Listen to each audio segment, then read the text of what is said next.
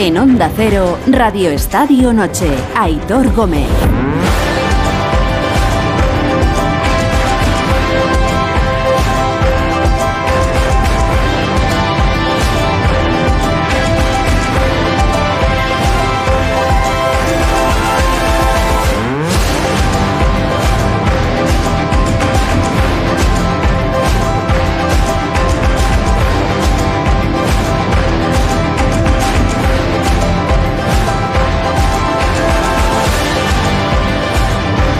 Son las once y media, son las diez y media en Canarias. Os doy las buenas noches por decir algo y os agradezco igualmente que nos regaléis vuestro tiempo esta noche. Estamos ya de camino al martes. En media hora empezaremos ya el mes de marzo.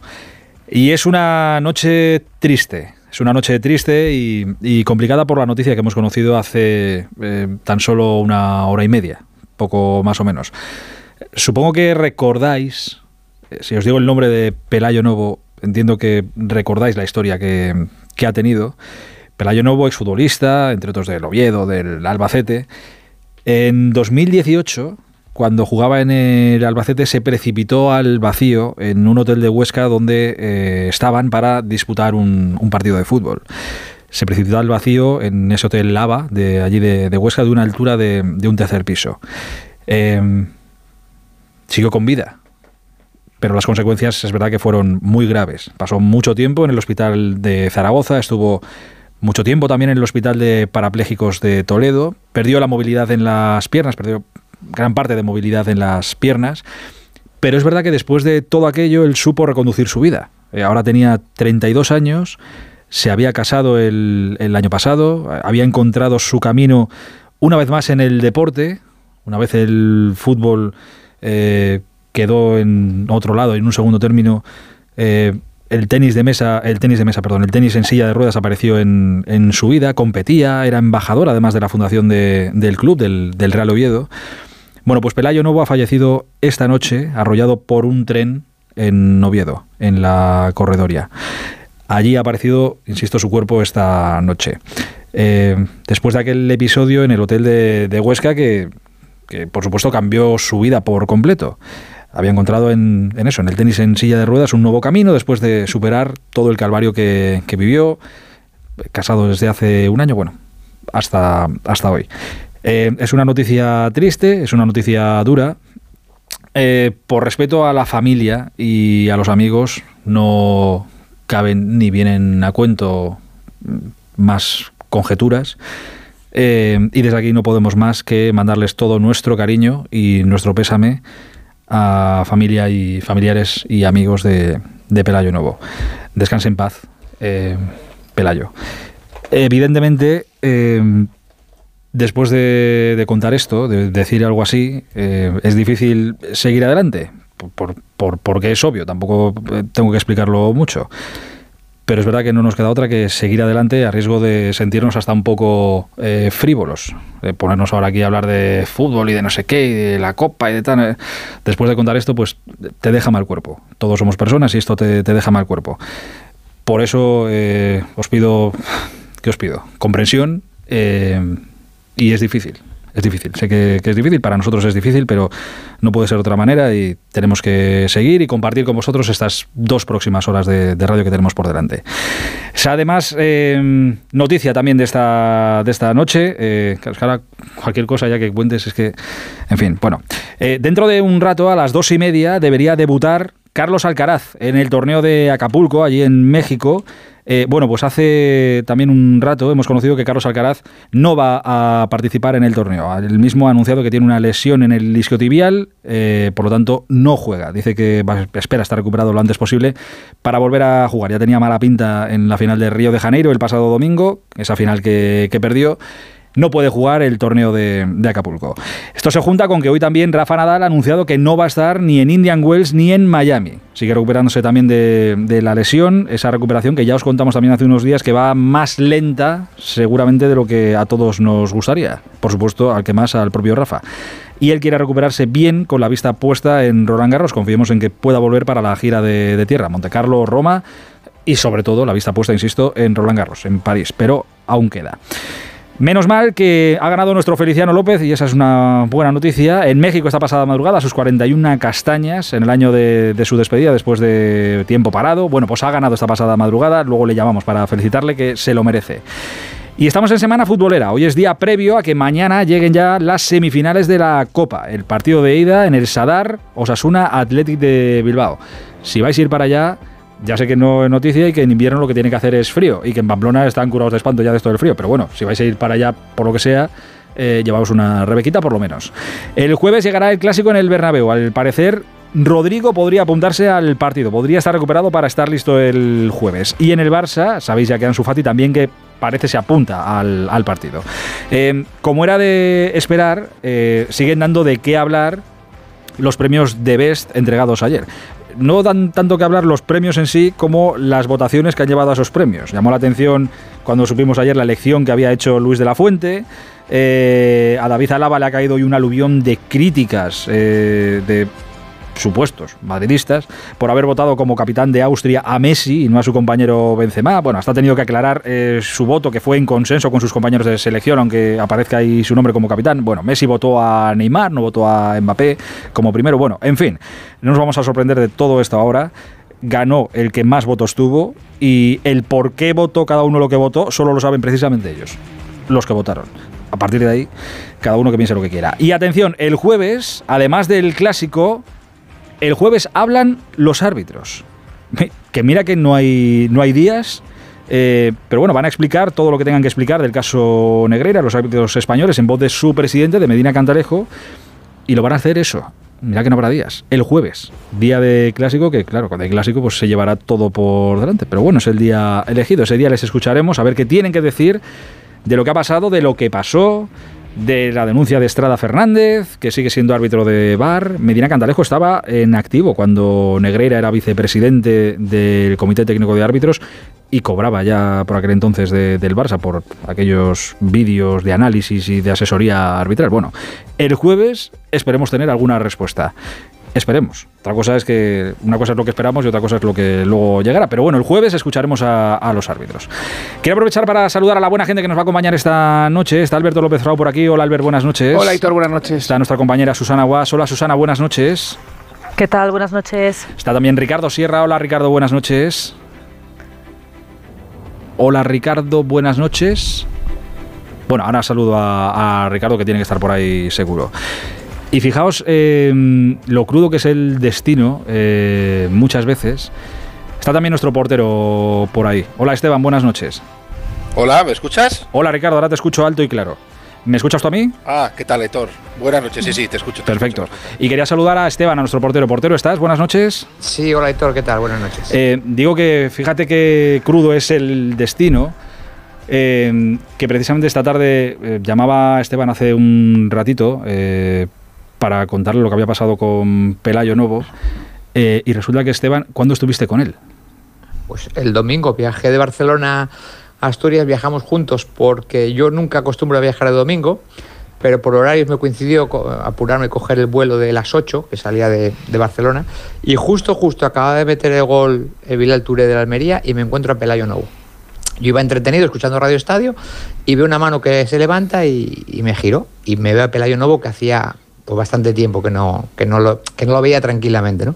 Y estuve pues una hora y pico antes del embarque con él y luego desembarcamos juntos y bueno, por sus limitaciones físicas eh, le, bajé la maleta, me presentó a su mujer que yo no la conocía y fíjate, ¿no? Venía de jugar a, tenis en silla de ruedas, estaba muy contento porque acaba de estrenar una silla de ruedas nueva, eh, hablamos del Oviedo, de dónde ve el fútbol, hablamos de, de todo o sea, de, la vida, hacía tiempo que nos veíamos, de, qué hacía yo, cómo iba a mí, las marcas que le patrocinaban o que no le patrocinaban, bueno, lo, que hablan dos chicos que hace tiempo que no se ven y que comparten una misma pasión, ¿no? que en este caso es el fútbol y sobre todo el Real Oviedo.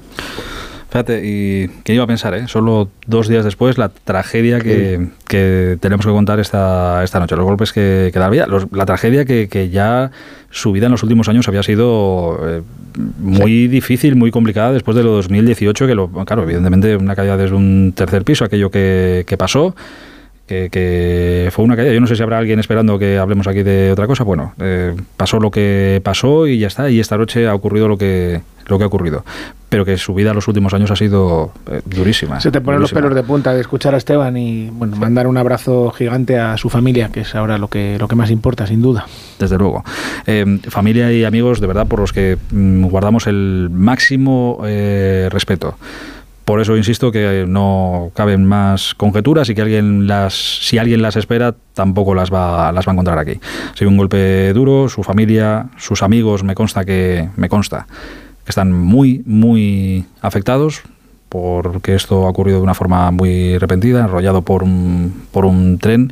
Eh, desconozco eh, Asturias ha sido en la corredoría, en la corredoría eh, fue también donde desgraciadamente hace unos años perdió, hace un tiempo perdió la vida Arnau. Eh, Arnau. Francesc Arnau, sí. Exacto. Eh, en fin. Eh, el corredor editor, para ponerte un poco de situación, y los que no conozcan, no está en Oviedo, está a, unos kilómetros de Oviedo, no es Oviedo Centro, ¿no? Es, es una estación que está a las afueras, pero que está a mitad de camino eh, el que vive en Oviedo y entrena en el Requesón, que es la ciudad deportiva del Oviedo, digamos que está a mitad de camino, ¿no? Es un paso por ahí habitual o obligatorio casi para entrenar desde Oviedo al, Requesón. Pues ahí ha perdido la vida en el día de hoy eh, Pelayo Novo. Lo que más te pone los pelos de, de punta es después de todo lo que de todo lo que había pasado eh, un hombre que había encontrado otra vez en el deporte un nuevo camino, una nueva ilusión, compitiendo en el. Sí, sí, compitiendo. Y con, la fuerza de voluntad que había rehecho su vida, con las limitaciones físicas que decía Esteban ahora que tenía. Y, sí. sí. porque él iba en silla de ruedas, pero podía andar en muletas. En alguna foto recientemente se le podía ver con Una anécdota. que tengo de ese día, Héctor, es que eh, el chico de la asistencia, que, que, le tenía que ayudar, no aparecía. Bueno, entonces yo le dije, no, tranquilo, estoy aquí y ya te ayudo yo. Pero en eso aparece el chico de la asistencia. Pero no encontramos su tarjeta de embarque. Entonces ellos, él tiene que ver una tarjeta de embarque en papel, no, no vale que vaya en el móvil, ¿no? Como la podía llevar yo. Y él solo, que a mí, yo hacía mucho que no le veía y no me, había, no me atrevía a preguntarle, ¿no? Por su situación, él solo se levantó, era autónomo, fue eh, a, la, donde se embarca, a las, a, las chicas que estaban ahí, y él las solicitó, se volvió, se sentó conmigo y, me llamó la atención eso, ¿no? La autonomía que tenía y la mm. normalidad, naturalidad con la que fue, se levantó perfectamente perdió movilidad en las piernas después de, lo que pasó, pero de alguna manera sí que, de alguna manera, para competir, competir en la silla de ruedas, evidentemente, pero de alguna manera sí que era autónomo, que con muletas se, se podía mover. Y digo eso, que después de todo lo que tuvo que pasar para reconducir otra vez su vida y encontrar un nuevo camino, en el tenis en silla de ruedas, con 32 años, casado el, el año pasado, tenemos que, por tanto, una vida feliz, pero bueno, luego uno nunca, nunca sabe, ¿no? Y tampoco son cosas que que vengan al, caso esta, esta noche. Bueno, en cualquier caso es un trago duro del que hemos tenido eh, constancia hace apenas un ratito. Insisto, es una noche eh, pues que ya te deja mal cuerpo, una noche complicada. Eh, y es difícil no sentirte un poco frívolo siguiendo adelante y hablando ahora de cosas evidentemente mucho menos trascendentales que, la vida de, una persona. En cualquier caso, eh, mandamos todo nuestro cariño y nuestro pésame a sus familiares y a, y a sus amigos, todo nuestro, todo nuestro cariño e intentaremos seguir eh, lo mejor que podamos y que, y sepamos. Que tenemos que ponerle un, intentar ponerle una sonrisa a todo esto en las próximas dos horas de radio hasta las, hasta las once y media, fíjate, hasta las once y media de la mañana vamos a estar aquí. Hasta la una y media de la mañana tenemos. Once y 45 minutos de la noche. Tenemos una bonita semana por, por delante. Van a pasar muchas cosas ya desde, desde mañana. El plato gordo, evidentemente, llega el, el jueves. Mira, Susana, todo lo que dio de sí eh, los premios estos de vez que comentamos anoche y lo que van a seguir dando las próximas horas y lo que han dado ya de sí durante todo el día de hoy. Y, siguen saliendo cosas, ¿no? Horas después seguían saliendo y saliendo y saliendo. Y, premios y broncas Álava y unas cosas tremendas. Bueno, bueno, bueno, es terrible, es terrible, de verdad. Eh, quiero dar un paso, quiero acercarme, hacer un acercamiento. Luego vamos a estar en Pamplona, estaremos en Bilbao. Eh, quiero hacer un acercamiento al Madrid y al Barça para ver cómo están antes de un partido tan importante como el que tienen el, jueves, que sí que es la ida y todo lo que tú quieras, pero la situación es eh, curiosa para los dos y es importante. Hola Fernando Burgos, buenas noches. Buenas noches a todos. Lo primero que te pregunto, ¿Rodrigo se apunta al clásico? Se apunta al clásico, sí. Eh, se lesionó justo hace una semana, hoy fue el partido de, de Anfield hace siete días. Ese día cayó lesionado, tuvo que ser sustituido en el 79 por Ceballos. Dos días después le diagnosticaron una lesión en el músculo piramidal izquierdo. Acuérdate de ese músculo que está debajo del glúteo. Y el tiempo estimado de baja eran 10 días. Pues en 6 se ha recuperado. Hoy ha entrenado perfectamente con el resto del grupo. Vamos a esperar a mañana, que es la previa del partido. Si mañana eh, sale a entrenar ahí en el campo eh, de Valdebebas, en el campo 1 y 2, y aguanta el entrenamiento, va a entrar en la convocatoria, aunque me parece que no para ser eh, titular. Pero Rodrigo se apunta al contrario que Álava y Mendy, que no están todavía eh, recuperados totalmente. Rodrigo, es la buena noticia del Madrid hoy. ¿Tú crees que, pues supongo, no sé cuándo fue esto, pero supongo que hace semanas, cuando el bueno de Álava como capitán de la selección austríaca le dijeron, oye, coge el papel ese y apunta lo que tienes que votar para el premio este de Best. ¿Tú crees que se imaginaba la que le podía caer encima? No, no, y es una pena. Es una Pues auténtica es pena terrible, lo, que, lo ha pasado. Es terrible. Porque además el chaval se ha levantado eh, como se suelen levantar los, los futbolistas de de élite que entrenan a las 11 de la mañana y, y si tienen que llevar, ahí está Esteban, a sus hijos al colegio, pues imagínate, te levantas ocho y media, intentas eh, desayunar algo si, puedes, te duchas, te vistes, te vas a llevar a tus hijos al colegio y a eso de las nueve y media, diez menos cuarto, te vas para Valdebebas porque el entrenamiento comenzaba a las 11, ¿no? Te levantas con, con toda la repercusión que ha tenido esos votos en el, en el madridismo, no todo el madridismo son así, os lo digo en serio. Y tienes que poner eh, en tus redes sociales eh, el siguiente comunicado, porque era un comunicado. En cuanto al premio FIFA de BES, la selección de Austria vota por este premio como equipo, no solo yo, todos en el consejo del equipo pueden votar y así es como se decide. Todo el mundo sabe, especialmente Karim, cuánto le admiro a él y a sus actuaciones y muchas veces he dicho que para mí es el mejor delantero del mundo y sigue siendo así, sin duda. A ver, eh, no ha tenido que darle explicaciones a Karim, porque Álava es, es un- una persona, un ser humano muy querido en ese vestuario, saben de su compromiso. Eh, de hecho, en las otras dos votaciones, eh, la selección de Austria, no solo él, votó primero a Ancelotti como entrenador, el mejor entrenador, y a Courtois le votaron como mejor guardameta. Pero sí, es una pena, es una pena que el estercolero este de las redes sociales convierta... eh, es que es un es que es, No, no, da es que, mucho tal- es que lo has clavado, mucho, es que es tal cual, asco. es que ese es el, ese es el tema. Es, ter- es terrible que cada uno no Sí, pueda votar a lo que del, le dé la del gana, Real ¿no? Madrid es mucha gente, pero ese sector que le tiene tanta manía a Messi, que le tiene cruzado, cuando el gran rival te hace grande a ti. ¿Sabes? O sea, lo, lo bueno del Madrid, lo grande del Madrid es haber reinado y seguir reinando por encima de Messi, de Cruyff en su día, de Kubala. Yo no entiendo ese sector que, que, que, que cada vez que, que, no sé, que suena el nombre de Messi se, se vuelve loco, ¿no? No, no, no lo acabo de entender. Pues Es la radicalidad a la hora de entender la rivalidad que, que prima hoy día, por desgracia, no en todo el mundo, como decía Fernando, afortunadamente, no en todo el madridismo, pero en todas las aficiones hay un sector cada vez más radicalizado que además vomita todo eso en las redes sociales permanentemente. Y además es, es lamentable porque yo creo que es un madridismo mal, mal entendido, porque eh, tú puedes ser perfectamente muy, muy, muy madridista y entender en un momento determinado, sobre todo en esta dicotomía, cuando empezó todo con este duelo Cristiano Ronaldo-Leo Messi, pensar en un momento determinado que Leo Messi era el mejor jugador del mundo.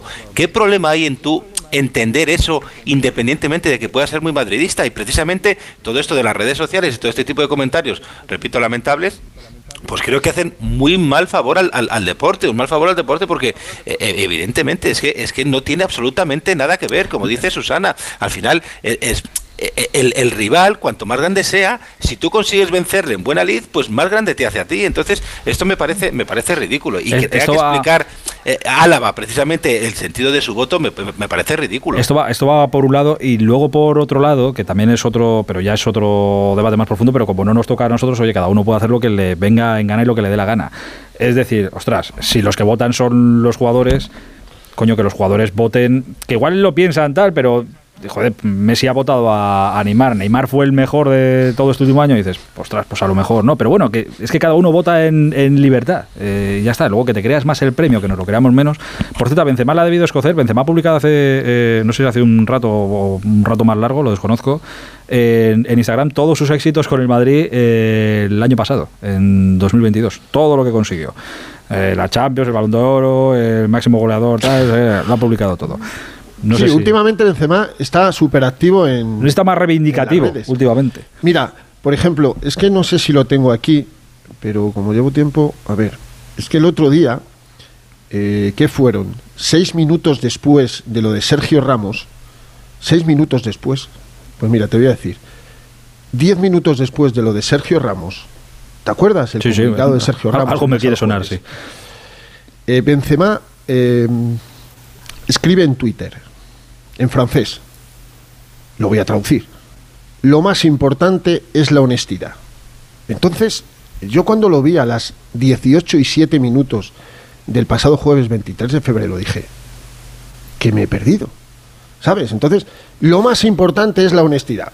Hostias, y esto lo dice 10 minutos después de que en España se produjera, se produjera un cataclismo con la renuncia de Sergio Ramos y su retirada de la selección española por una llamada del seleccionador.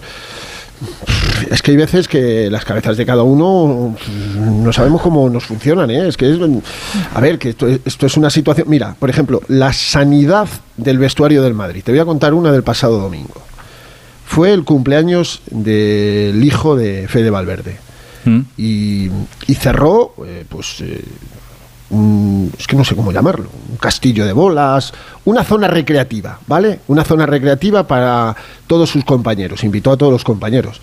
Eh, era una fiesta de niños. Yo he visto las imágenes, he visto disfrutar a Courtois y a Modric como si fueran quinceañeros. ¿Sabes quién estaba en Y esa a fiesta también? Sí, a Kroos, a todos. ¿Sabes quién estaba en esa fiesta eh, 15 horas después del derby? Josema Jiménez.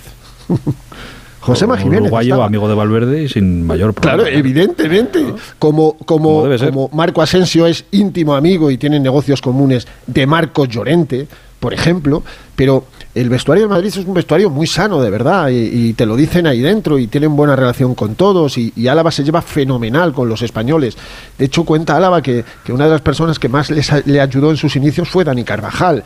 Y fíjate... eh, cómo, cómo se lleva Rudiger con todos. Hoy, por ejemplo, esta noche, Aitor, esta noche, pone el Madrid una foto eh, abrazándole por detrás Dani Ceballos a Vinicius. ¿Y sabe lo que responde Vinicius? Pero inmediatamente, Ceballos, quédate. claro, a ver, que eso es, es- eso es lo bonito, la interacción que hay en ese vestuario. Lo cuenta también Carlo Ancelotti y no es una pose, no es una falsedad, no es una mentira. Eh, lo de Álava, escucha, eh, les resbala absolutamente a todos y al primero es a, a Benzema, que sabe cómo es David Álava y el aprecio deportivo y personal que le tiene. Además En que lo cuenta muy bien, que es el portavoz, que qué va a hacer como capitán, ¿no? Con, pues consenso, eh, entre el todos. consenso, pero Claro, digo, jo, es que es absurdo. Tiene que salir a Y- y explicar que- esto, Solo que lo tenga que justificar. que hasta la selección haya tenido que salir, ya la federación... deja a muy claro "Oye, de esto- manifiesto lo absurdo que es. Pero vamos, que, que el mejor de 2022 fue Benzema, eso lo sabe hasta Messi. Otra cosa es tanto tweet y tanto numerito de, de los datitos de, los goles que marcaba y tal. Le sobran porque es que eso ya lo sabe todo el mundo, que fue el mejor. Luego ya se llevó el balón de oro. Lo de ayer era los premios de Best del Mundial. Pues ya está. Eh, Fer, hablamos mañana, eh, que escucharemos a Carlo Ancelotti. Te mando un abrazo grande. Otro para todos. Buenas Abrazo, amigo, hasta ahora. Y en Barcelona, Alfredo, tenemos que saber algo del Barça, más allá de que Ansu Fati se apunta al clásico. Buenas noches.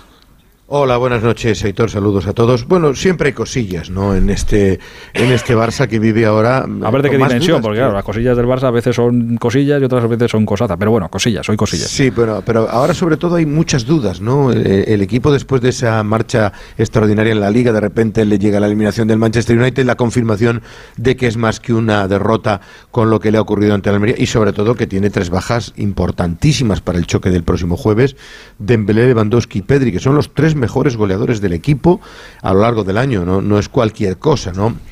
Eh, la buena noticia es que hoy Ansu, aunque no ha entrenado, nos dicen que mañana va a entrenar y que va a viajar. El Barcelona hoy ha hecho una suave sesión en la que, fíjate, no ha entrenado tampoco Araujo, Busquets, Roberto, Kessie, están entre algodones. Y hemos sabido incluso que muchos de estos jugadores, incluso Koundé, el propio Lewandowski y Rafinha, están muy cargados. Y que esa es una de las razones por las que Xavi Hernández dio una alineación con muchos descansos, porque había futbolistas que le estaban alarmando. Recordaréis que os lo decía yo por la noche. Digo, es que nosotros no sabemos los datos de los GPS que ellos manejan. Y había muchos que estaban a punto de la lesión. Y uno de ellos era precisamente Lewandowski se optó por que jugara, a lo mejor porque el propio futbolista dijo que tenía buenas sensaciones, pero el cansancio le llevó a una sobrecarga. Y como él estaban los que te digo, Cundé, Araujo, Rafinha, que ninguno de ellos estuvo en el 11 titular. Al final, ahora parece que van a entrar todos en la convocatoria y Ansu se espera que también. Mañana harán la última sesión preparatoria y el equipo viajará el mismo jueves por la mañana para quedar concentrado en la, en la castellana, pero con mm, esas ausencias significativas y con algún que otro jugador del filial, como por ejemplo Alarcón. Y entre ellos estará Araujo, eh, que ha cumplido 100 partidos el otro día frente al Almería, motivo por el cual ha atendido a los medios del club. Y ha sido el uruguayo precisamente quien ha explicado lo que significa para este Barça, y además en estas circunstancias, jugar todo un clásico frente al Real Madrid en semifinales de la Copa del Rey. Un clásico siempre, siempre es especial, es el partido que todos, todos quieren jugar y nada, sabemos que Madrid es un, es un gran rival, tiene grandes jugadores, es muy desequilibrante arriba y nada, nosotros estamos trabajando para eso, estamos, estamos preparados, creo que ya mostramos eh, eh, la altura que, que, estamos, lo que, que podemos competir, que podemos jugar y que podemos hacer grandes partidos y nada, confiando en nosotros, confiando en el equipo y ya por ese partido. Eh, sobre todo paciencia, tranquilidad, eh, nosotros sabemos lo que tenemos que hacer y también no, no descontrolarse, ¿no? son dos partidos, hay que ser, hay que ser inteligente, no puedes ir al primer partido y querer tenerlo ya por ganar la eliminatoria, sino que ser inteligente, son dos partidos y también sabiendo que la vuelta es en casa con nuestra gente. Ahí da y vuelta. Eh, la última que te hago, Alfredo, que me come la, la desconexión. La Porta ha hecho acto de presencia hoy en el Mobile World Congress este de, bueno, el congreso este de. Sí, visto y no de, visto. Pero nada, O- pero o nada visto nuevo, ¿no? y no oído. Porque él, él ha hecho una conferencia, además en inglés, sabes que Laporta habla bastante bien el, eh, lenguaje de Shakespeare, la lengua de Shakespeare, y ha hablado de una conferencia que un poco hablaba de la pasión, de la innovación y de, la, de las raíces del Barcelona. Pero después de ese discurso, aunque le hemos acosado, entre comillas, para intentarle sacar alguna frase, no ha querido hablar, se ha quedado luego en ese pabellón número 4 del Mobile World Congress, que hoy se inauguraba, y ha dejado la callada por respuesta. Sí viajará con el equipo, pero evidentemente siguen esperando las conclusiones de esa auditoría externa, de ese control externo con el abogado externo y los miembros del compliance del club, y yo creo que si no hay grandes sorpresas, la semana que viene nos dará alguna novedad con respecto al capítulo del que el jueves, bueno, pues el capítulo arbitral también tendrá su versión. Pero en principio es de esperar que la semana que viene, no tarde más, en explicar la versión oficial del Fútbol Club Barcelona, porque cada vez que, eh, que haya más, hay más ruido en torno a, a las informaciones que se están virtiendo, ¿no? Es correcto. Pues mira, en la lengua de Cervantes te digo buenas noches. Mañana hablamos. Y en, y en- en la de Pompeu Fabra Bonanit. Un abrazo. Hasta ahora. Adiós, hasta luego a todos. Radio Estadio Noche. Aitor Gómez. Toda la noche. Bueno, bésame en mitad de la tormenta para hablar de árbitros. No sé yo si. Sí, es la mejor frase, no la mejor canción, mejor dicho.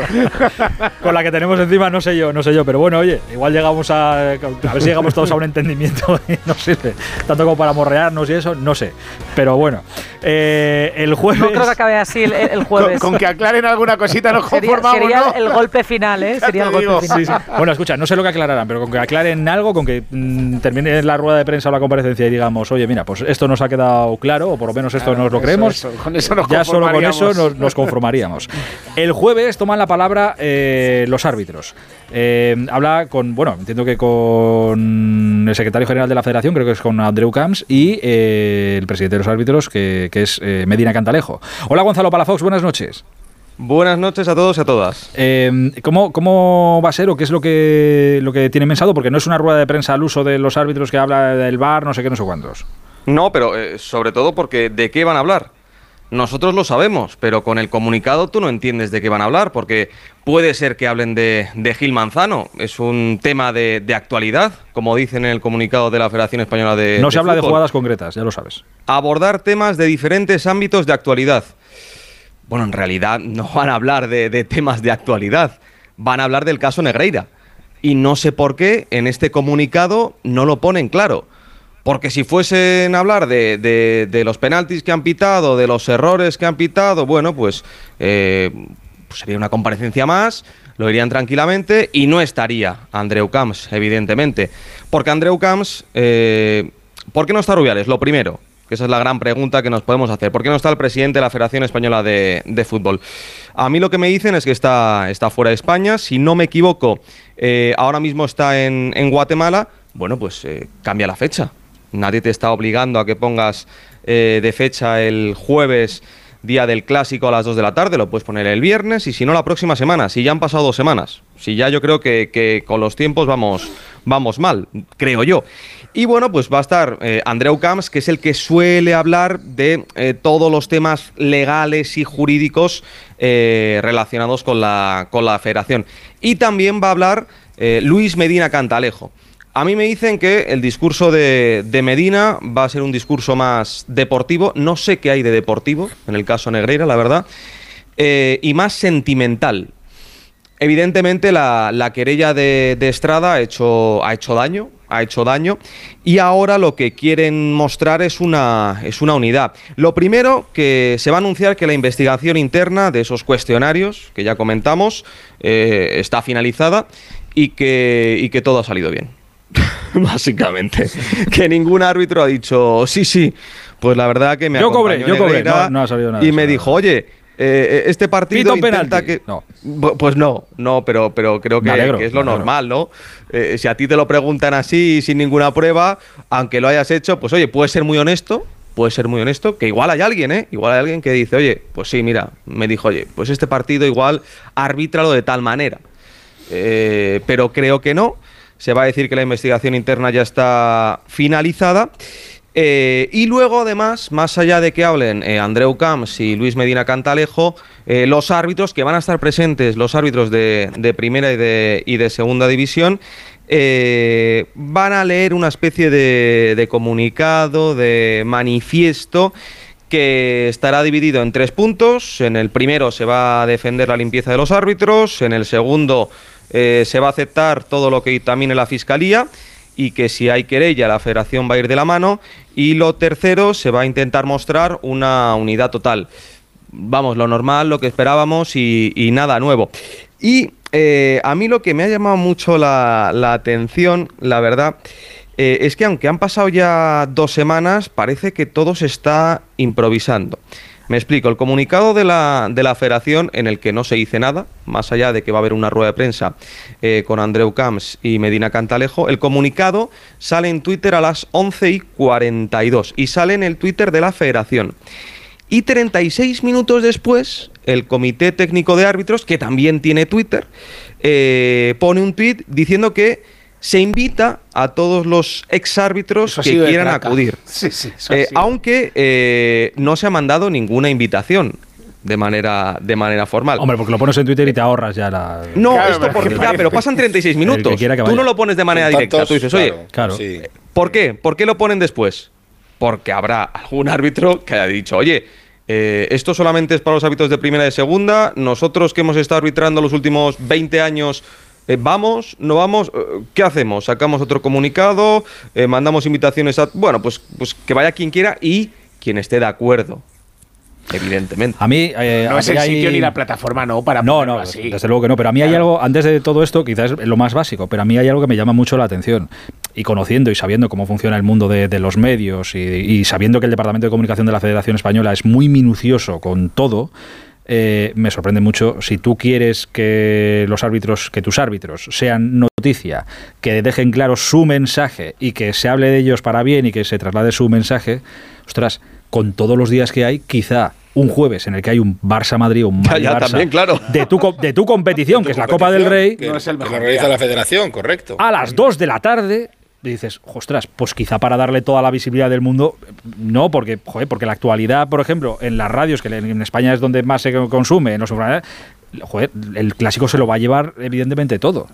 Entonces me, me- me escama, no sé, me, escama mucho. No sé si es improvisación o lo, lo desconozco, no lo sé, no, no puedo decirlo. A mí me da la sensación, Aitor, que, Pero- que es una improvisación y, y que además, eh, aunque nos dejen preguntar, evidentemente, eh, no vamos a sacar nada de nuevo.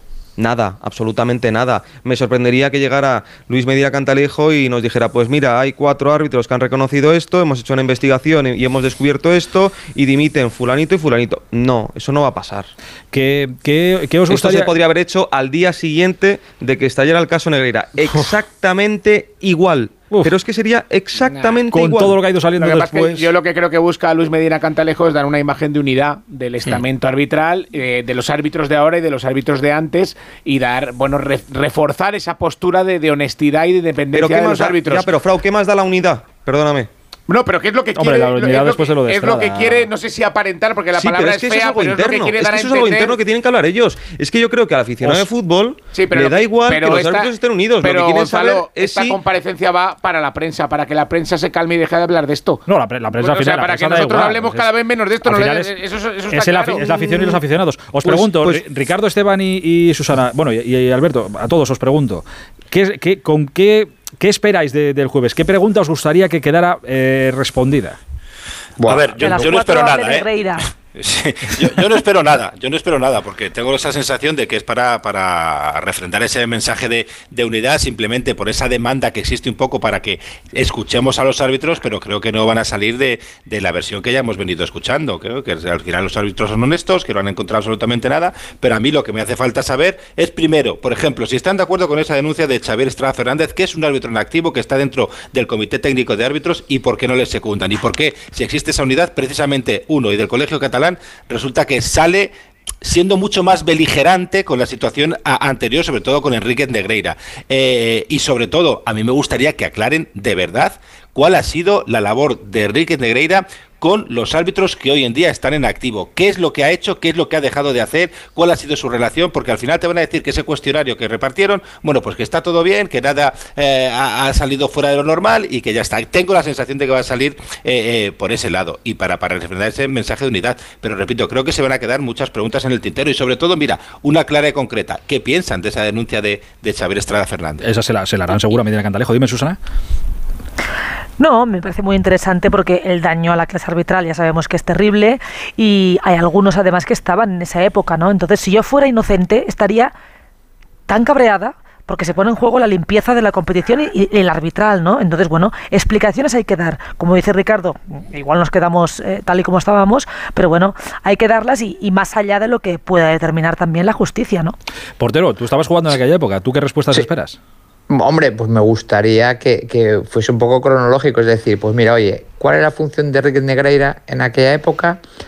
Si es verdad que iba en coche con ellos, si es verdad que se sentaba al lado de los informadores, si en algún momento algún árbitro, por ejemplo, Luis Medina Cantalejo, que, que mm, pitaba en aquella época, o López Nieto, que yo debuto con López Nieto, ¿no? El día que, que pita él, yo debuto. Oye, pues mira, nos intentó presionar de esta manera. eh, no sé, algo que, que me lleve a pensar cuál era la función realmente de Enrique Negreira. Es decir, ¿para qué se le pagó tanto dinero? Aparentemente por nada, ¿no? Porque al final Va a te das que eso cuenta no lo que- vas a saber el jueves. no, claro pues que no. es que tengo que. yo, yo como aficionado necesitamos saberlo, Susana. Necesitamos saberlo para que esto se acabe ya, porque si el jueves eh, vamos a vender unidad, que es muy difícil, ¿no? Porque poner de acuerdo a mucha gente. Eh, aquí ya tres, seguramente, que pensamos de distinta manera. Imagínate 20 árbitros más otros veintitantos de segunda. Poner de acuerdo a tanta gente va a ser difícil, pero no sé, una cronología de, de los hechos y cómo piensan parar esto, ¿no? Y, y- y qué recorrido ha tenido entre los árbitros, no de esta época, porque no les ha tocado, de, de la anterior, ¿no? Si, ¿qué, qué- qué tipo de presiones eran sometidos, si es que realmente eran sometidos a una presión? Pues no sé, por porque que Cantalejo ya en el dijo- comité técnico de, de árbitros sí que hay árbitros que les ha que les ha tocado directamente, o sea, podrían perfectamente hablar todos. Claro. No Y- nada. saber qué árbitros iban a las clases de coaching del hijo de Enrique Negreira y a qué árbitros acompañaba Pero sí, sí, el hijo de Enrique pero, Me- Negreira. pero Medina dijo hace una semana que no sabían las Nada. competencias que tenía. Pues eso es lo que hay que preguntar, claro, eso- Ha tenido días para enterarse. Va a decir ahora, ahora, Para ahora dirá que sí, que sabía las competencias. es que no. pero- Claro, es que eh, una noticia, por ejemplo, que hemos a visto. Eh, en estos últimos días, eh, que, es, una hoja de, peri- de periódico del 2002, viernes 15 de noviembre de- de 2002 de Mundo Deportivo, eh, en el que sale Medina Cantalejo, que había sido designado para un Barça Madrid, y en la columna de, al lado habla de Enrique Negreira, que dice que el, el nombramiento ha sido muy acertado. Entonces, evidentemente que sí lo, que sí lo sabían. Bueno, también hay que decir otra cosa, que es que en este caso el presidente de- del CTA va a estar acompañado de un abogado.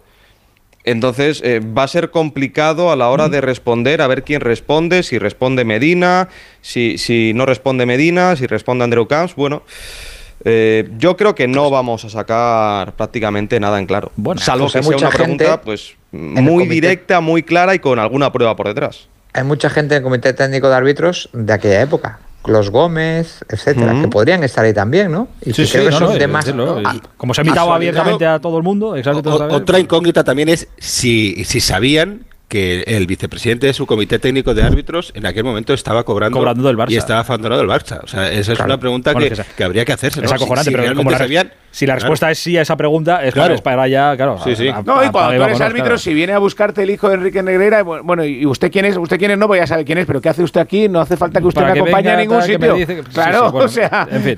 El jueves ejemplo, buscamos. el comité Dime, de los dime, que estaban eh, son el vicepresidente Rubinos Pérez, el jefe del bar, Clos Gómez, eh, Undiano Mayenco y el jefe de los asistentes, eh, Juan Carlos Juste González. Todos esos Eh, me, me arbitraron a mí, todos esos. Pues, pues, Claro. pues. Y, y- y Medina, evidentemente, y Medina. Y Luis Medina Cantalejo, sí, sí. El, el jueves eh, escuchamos a los árbitros. El jueves buscamos respuestas. Ya os contaremos el jueves si las tenemos o, o no las tenemos. Eh, Gonzalo, atate los machos, que te viene una semana interesante también a ti. Abrazo fuerte para un abrazo todos. grande Chao, chao. hasta ahora. Eh, oye, ¿me dejáis que haga un paréntesis en el. Bueno, un paréntesis para empezar. Luego sabe Dios esto cómo, cómo terminará. Digo un paréntesis en el fútbol para, para hablar con un buen amigo. Para la buena gente y a los que son Por amigos, favor, hay, eso que, siempre, hay ¿no? que felicitarles cuando les, cuando les va bien. Hola Rafa Plaza, buenas noches. Hola, ¿qué tal? Aitor, buenas noches. Ahora se le ha bajado el sufla a todo el mundo y dice, joder, para hablar con Rafa Plaza hemos parado aquí de... Desde luego, Estamos o sea, totalmente, vaya, vaya decepción, macho. Vende No, humos. no. Hombre, Rafa. no es la primera Bueno, vez que, hay no es la primera vez que me lo hay dicen. ser realista, no le interesa a nadie. Vamos, con le que le interesa de verdad a la gente. Eh, con el que sabe, con el que sabe. Escucha, eh, es noticia, lo hemos contado al principio, es noticia de hace un ratito, eh, mala noticia. Carlos Alcaraz eh, no juega dentro de un ratito, tenía que jugar a las dos y media, finalmente no juega por lesión en el isquiotibial. Sí, la verdad que el día viene cargado de más noticias en lo que se refiere a los nuestros. Primera hora del día se confirma lo que veníamos contando aquí desde hacía días, que Rafa Nadal no va a estar ni en Indian ni Miami y que va a estar, si todo va bien, en Monte Carlo. Y nada, hace un ratito lo que tú decías, que Carlos Alcaraz no va a saltar a pista esta noche en Acapulco ante Mackenzie McDonald, que tiene eh, bueno, que recuperarse de esa lesión que sufrió en la final de Río en el isquiotibial de la pierna derecha y, vamos a ver si, si puede llegar a Indian Wells y a Miami, donde defiende semifinales y, y final más de 1.300 puntos. Indian Wells y Miami. Hoy también hemos sabido que Rafa Nadal no va a estar en ninguno de los dos. O sea que esto sigue yendo, eh, como contamos el otro día, lento. Sí, sí, no, no, va, lento y al final, bueno, la, lesión de Rafa, que es en el psoas ilíaco, la había tenido ya y la otra vez era un mes y acabó siendo tres y bueno, viendo un poco cómo iba, estaba claro que no iba a jugar ni de Wells, que lo lógico es centrarse en Monte Carlo, volver en tierra y poder hacer una temporada de tierra óptima para llegar a su objetivo de siempre, que este año es más aún de siempre, que es Roland Garros. Deseamos toda la, la- Bueno, eh, deseamos que se recupere lo antes posible. A los dos, tanto a Carlos Alcaraz como, como al bueno de, de Rafa Nadal. ¿Cuándo hacía Rafita que no llamabas a, a nuestro buen amigo y comentarista Feliciano López para darle la enhorabuena por una victoria buena? Bueno, yo, yo es que se la di anoche porque me quedé despierto a las 5 de la mañana para verle y lo puede decir porque hablamos por mensaje. O sea que. mm, En este, en este programa se vivió anoche, se vivió algo muy lamentable, muy lamentable. Busti, ahora que, ahora que estás aquí, que no, sé- no sé muy bien a qué vienes, pero ahora que estás aquí, deberías sentarte y dar la cara. Así me gusta, dar la cara. Señoras y señores, ¿qué? ¿Qué, qué? No, que se lo dije, se lo he dicho a Feliciano. Que es yo- que tienes una jeta, es que encima se lo dices, ¿no? No, No, yo se lo he dicho, sí, sí, que tiene mucho mérito porque él me dijo que ganara a gente mucho más joven que él, que, que, que es ahora más que sorprendente. Y ayer lo de la noche fue una hazaña, lo del primer set fue impresionante. vamos. En el primer torneo de- del año de, de la despedida, eh, en el torneo de Acapulco, en el primer torneo que juega después de haber estado tiempo parado, pero haberse preparado mucho, anoche Feliciano López ganó en el torneo de Acapulco en México. Hola Feli, buenas noches. Increíble. Buenas noches, ¿cómo estáis? Yo bien, ¿y tú cómo estás? Pues muy bien, aquí escuchando un poquito de radio, que ya tenía ganas. Eh, es que mira, mira cómo ha oído, ¿eh? Por cierto, por cierto, ¿Qué, qué, qué? eh, Bu- Bu- Busti mejor que esté un ratito en el- Tapao. senta- castigado en el rincón. Tapado. Es que en este programa ayer se vivió algo muy, muy lamentable, que terminamos el programa diciendo, oye, que esta noche juega Feli y tal, y Bustillo dijo, bueno, eh, derrota segura. Digo, ¿cómo, pero, pero, pero, Bustillo, pero, ¿cómo, pero derrota segura de qué? Hay que confiar en Feli. Por... No, no, es, bueno, un, esto ya... es un cenizo, macho. Pero, eh, pero, pero le has dado un zasca en toda la boca que se, que se dice ahora en los tiempos modernos. yo, yo por eso me alegro muchísimo. ¿Te alegras de, de que gane o del zasca que le De la, de- la verdad es que de las dos cosas, para que te, para que te voy a engañar. Que, oye, además fue eh, una victoria buena, joder, fe- peleado. En el primer set creo que salvaste tres bolas de, partido. Ostras, bien, ¿no?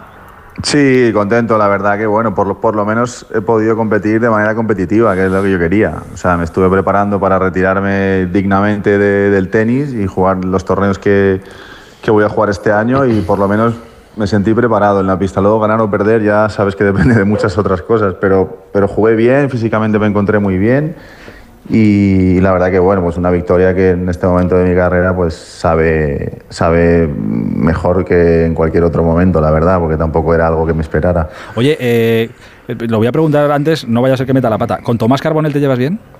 Sí, muy bien. Vale, vale, es que Tomás Carbonell ha puesto, porque ha puesto, te ha puesto, bueno, lo verás ahora, te ha puesto en Twitter, Feliciano, ¿no te da vergüenza seguir ganando a los 41 tacos? ¿No has pensado en las consecuencias de tu victoria? Los cuarentones deberíais estar en casa jugando pachangas con los amigos. Voy a solicitar al ATP que te retire el pasaporte. Crack.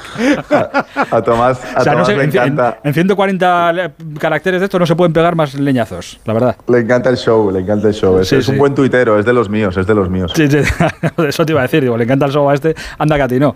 Eh, oye, escucha, eh, es más especial, joder, es que hacía mucho tiempo que no se, que no saboreabas una victoria de estas eh, buenas. Y claro, Sí, siendo en el primer torneo, que es el año de la, de la retirada, joder, sabrá hasta mejor, ¿no?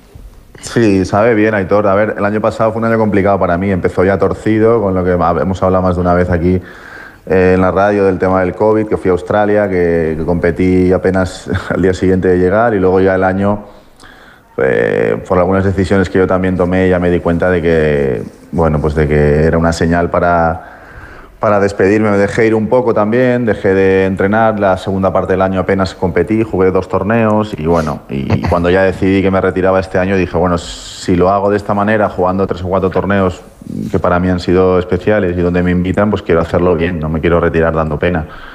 Y, y la verdad es que bueno, pues el entrenamiento ha ido bien, no me lesioné durante los- el tiempo que estuve entrenando y he llegado aquí dentro de las circunstancias que tengo, pues lo mejor preparado que puedo estar. Luego ya, obviamente, competir contra gente que a día de hoy está más preparada que yo, son más jóvenes que yo y tal, pues es complicado. Pero bueno, es- estoy muy contento de haber superado esta primera ronda y mañana con Tiafoe pues es un partido para disfrutar ante uno de los mejores jugadores que hay ahora y, y- y ya te digo, es un momento muy bonito pues poder dejar el tenis de esta manera. Oye, igual el secreto es ese. Igual el secreto es que ahora, como juegas sin la presión y con la única ambición de disfrutarlo, eh, igual va hasta mejor. Hombre, no dudes que cuando juegas eh, sin cargas eh, adicionales en la mochila eh, es mucho más fácil, no solo en el tenis, en cualquier deporte. Al final la presión, el- las ganas de hacerlo bien, las expectativas, todo eso es una carga importante para cualquier tenista y el momento que te desprendes de todo eso, juegas tranquilo, con, yo ya tengo ya mi carrera terminada y lo que hago es intentar disfrutar al máximo que puedo este momento. Obviamente me encanta ganar y soy muy competitivo, si no, no estaría aquí, me hubiera cogido eh, los bártulos y el año pasado pues hubiera dicho, pues mira, aquí hasta aquí hemos llegado, pero me apetecía retirarme jugando que es lo que más, o sea, es lo que más me gusta y lo que he hecho durante los últimos 20 años y por lo menos hacerlo dignamente. ¿Te, te, te miran diferente o tienes algo diferente por, por- A ver, todo el mundo sabe que es especial para ti esto, porque es la última vez que estarás compitiendo, es el último año, etcétera. Yo qué sé, te dejan más regalos en la, en la habitación, te tratan mejor, te abren la puerta y te dejan pasar, qué sé yo. Bueno, de momento me están invitando a, a jugar varios torneos que ya es que ya es mucho, o sea, que la gente se acuerde de ti y que te invite a jugar eh, los torneos ya es eh, un motivo para estar agradecido, principalmente porque no podría jugarlos si no fuera así. Eh, y luego la gente en general en los torneos muy bien. Yo he intentado pues, durante los años tener una buena relación con la gente que hace los torneos. Ahora siendo director de Madrid pues también todavía más porque soy más consciente pues, de todo lo que hay detrás, etcétera. Y de momento el regalo más grande es poder estar aquí mañana compitiendo en segunda ronda. Eh, oye, Entonces, de vamos a intentar aprovecharlo. De todos los que estamos aquí, ni Esteban, ni Ricardo Sierra, ni Susana Guas, ni Alberto, ni Rafa Plaza, que ya hay que tener jeta porque se le da bien esto, ninguno de estos te contestó. Yo te contesté cuando necesitabas ayuda. Lo vi, a- lo vi. Yo estaba ahí cuando Lo tú vi. necesitabas ayuda y me pegaste una fumada que ni me contestaste. Tú pusiste en Twitter, oye, alguien que quiera jugar en parejas, el doble está en, en Acapulco. Y yo dije, yo, Lo yo. voy. vi, lo vi. Es que, Ni contestaste, es que lo, que, lo- que pasó fue que Stefanos, Qué vergüenza. Tsitsipas, se lesionó y, y me quedé sin pareja. Entonces necesitaba una pareja para poder jugar, pero tenía que tener un ranking bastante bueno porque no podía superar la suma de los dos el, el ranking de la última pareja que había entrado directamente. Entonces, Ni me preguntaste el ranking que tengo yo, para estar enviándome... por si acaso. Ni me lo preguntaste. No, es que no, no te veo, no te veía preparado, sinceramente. Pues no sé por qué. Eh, La. Rafa Plaza lo veo un poco más. Sí, bueno, hombre, está en su mejor tiene, momento Tiene días, sí, sí. Tiene, tiene días en los que en los que la derechita le corre un poco, otros en las que se estanca, pero. A este solo le corren los biberones ya, hazme caso. No, este ya no está, Sí. no está para esto ya. No, no, la verdad es que no. Pero bueno, el tío a las 5 de la mañana dando la, dando la cara, no como Bustillo, Eh. que se, se tuvo que esconder. Es- bueno, pues a las 5 de la mañana estaba roncando y pensando y deseando que, que palmaras. Es que es así de, de triste decirlo, la verdad. La- la Por cierto, no, hemos- no, no- no sé si es el día hoy, pero me voy unos días de España y madre mía la que está liado, ¿no? Sí, sí, bueno, que ten- tenemos de todo. Está De la, que, cosa, está la cosa calentita, macho. Me tenéis aquí. de que- Me tenéis liado, cabrones. ¿de qué, qué- qué- qué quieres? ¿Quieres árbitros? ¿Quieres eh, Es que conspiraciones? tenemos- ¿Quieres clásicos? Tenemos, ¿Qué te tenemos apetece? un menú, un menú degustación, ¿eh? ¿Qué te apetece? ¿Qué te apetece? Dime, bueno, todo, todo este. Claro, es que no sé, lo verías entre. Claro, como estabas entrando y estas cosas y luego medio en México. ¿Te han preguntado en México por lo, de, lo del Barça, lo de los árbitros en España y todo eso? No llega de ahí fuera, ¿no? Sí, sí llega, ¿eh? ¿Sí? A ver, sí, porque estoy también colaborando con ESPN aquí haciendo algunas cosas y la gente de, bueno, obviamente ellos son periodistas, pero en general sí que sí que la gente que sigue un poco el fútbol lo comenta y, y más de una persona me ha dicho, vaya la que vaya la que se ha liado en España con el tema del Barça, no sé qué y De tal. verdad. Y yo imagínate mi cara frotándome la Que, lo- que lo que llegue sean estas cosas, de verdad. Es que. es, que es alucinante. Ah, pero es verdad que es la imagen que. Bueno, yo le pregunté a Por Ricardo eso, el por otro eso, día. porque es la imagen que y por- proyectamos. y- pero aquí en Europa no te creas, le pregunté de hecho a Ricardo el otro día, a ver si por los campos de Dios hay por Europa, que Ricardo va mucho todas las semanas, y me dijo que tampoco había. O sea, que no se hablaba mucho porque es verdad que es un poco farragoso o tal. Si un día sale. Ha habido una maña y pues sí, igual sí. Pero, claro. Eso es un poco lo que nos pasó a nosotros, ¿no? Con el caso de, de la Juventus, ¿no? Si al final Eso, termina estallando eso, eso. todo, pues, pues sí, pero de momento, bueno, somos nosotros los que seguimos el día a día. Y afortunadamente, afortunadamente creo que, que no trasciende la, la imagen bochorrosa que, que nosotros estamos viviendo desde, desde aquí dentro, ¿no? Al menos no, no en tal magnitud. ¿Quiere- ¿Quieres, que, ¿Quieres dejar alguna pregunta para los árbitros el jueves, Feli? ¿Y se la trasladamos? No, no, os he estado escuchando atentamente, pero coincido con la mayoría de las cosas que habéis dicho. Yo creo que el jueves no sé si se van a sacar muchas conclusiones, es mi opinión. Pero tú te, tú te, tú te, ¿tú te fías o eres de los que ya dudan de todo? Yo siempre confío en la honestidad de, de la gente que trabaja en el mundo del deporte en general. Eh, yo no creo, o sea, nunca he creído en los amaños y todas estas cosas. Sí que, sí que creo en que en las primas famosas a terceros, porque, porque he tenido personas que me lo han contado y han sido testigos de ello, incluso algunos han, han sido, eh, o sea, han, han sido gente que ha jugadores que en su momento su equipo primó a otros, etcétera, y eso ha existido. Pero los amaños, a que un árbitro vaya a un partido eh, con la intención de sutilmente favorecer a un equipo o a otro, yo lo dudo, pero es evidente que todo esto que ha pasado eh, a mí y a mucha gente le hace dudar. Al final, que un equipo esté pagando una cantidad tan grande de dinero durante tanto tiempo a mm, una persona que está directamente metida en el comité de árbitros y que tiene un cargo importante, pues es como mínimo sospechoso, ¿no? Y, y- al final es demasiado dinero. A mí lo que me, lo que me dejó un poco también sorprendido fue la, la cifra tan alta, porque un asesoramiento arbitral, Hombre, no yo sé creo que si está, si está, está, está, está muy, está muy Hoy, bien hoy en día te digo, te digo yo que cualquiera de los que estamos aquí, yo no me meto porque yo soy el más toquete, pero cualquiera de los que estamos aquí por 100 euros te hace el asesoramiento arbitral. Bueno, alguno que tiene el caché un poco más alto, pero, pero no hace falta 500.000 al año, que no, que no. No sé, son que no hace 7 falta. millones fue el total, sí, sí, ¿no? sí, es Siete- una cosa un poco Nos hemos equivocado, claramente. Sí, claramente. Sí, lo que te iba a decir. Pero somos unos pringados, pero... Que somos idiotas, vamos. La tenemos que volver a nacer. Y encima no te sirvan en el campo. Ganas 7 minutos y no te sirvan en el campo. Encima, encima eso, encima eso. Oye, Feli, si te hago una. mm, Si te hago, ya que te veo rumboso esta noche, te veo rumboso y, sé que luego tienes fisio, o sea que luego te van a hacer un, dentro de un rato te van a estar haciendo mucho daño. Eh, si te hago una pregunta, ¿me, me la contestas con sinceridad? Sí, sí, sí, depende. Bueno, a ver, tú, tú- tú tira y vamos a ver cómo se da. Ah, ¿Has hablado estos días con tu amigo Sergio Ramos? Eh, le mandé un mensaje, pero no, no me contestó. Seguro. Sí, sí, no, no, de verdad. Vale, te lo vale. digo con sinceridad. Me imagino que estaría liado o lo que sea, pero cuando justo además fue cuando leí el comunicado que publicó en sus redes sociales, le mandé un mensajito para más que nada decirle, oye, enhorabuena por tu carrera, tal, no sé qué, pero no, no, no, no puedo hablar con él, no me contestó. La verdad es que me ha dado, me ha dado mucha pena. ¿Qué te, ¿Qué te pareció el comunicado según lo leíste? Mm, bien, conociendo a Sergio me pareció, me pareció, me pareció bien. O sea, no creo que haya faltado el respeto a nadie y la gente que se haya podido sentir ofendida creo que en el lugar en el que está él y la manera en que se ha sentido tratado, yo creo que me parece, me parece normal. Eh, no, no creo que haya sido respetuoso con nadie, es mi opinión. Yo creo que se merecía acabar su etapa en la selección de otra manera. Y, y sobre todo creo que deportivamente, ahora mismo, hoy en día, no sé, como puse en Twitter, no sé si vosotros estáis de acuerdo, no creo que haya mm, muchos centrales en España que estén mejor que él. Eh, yo es que creo que los mejores siempre tienen que estar. Si están para jugar 20 partidos, pues 20. Si están para jugar eh, un año, un año. Si están para jugar dos, dos.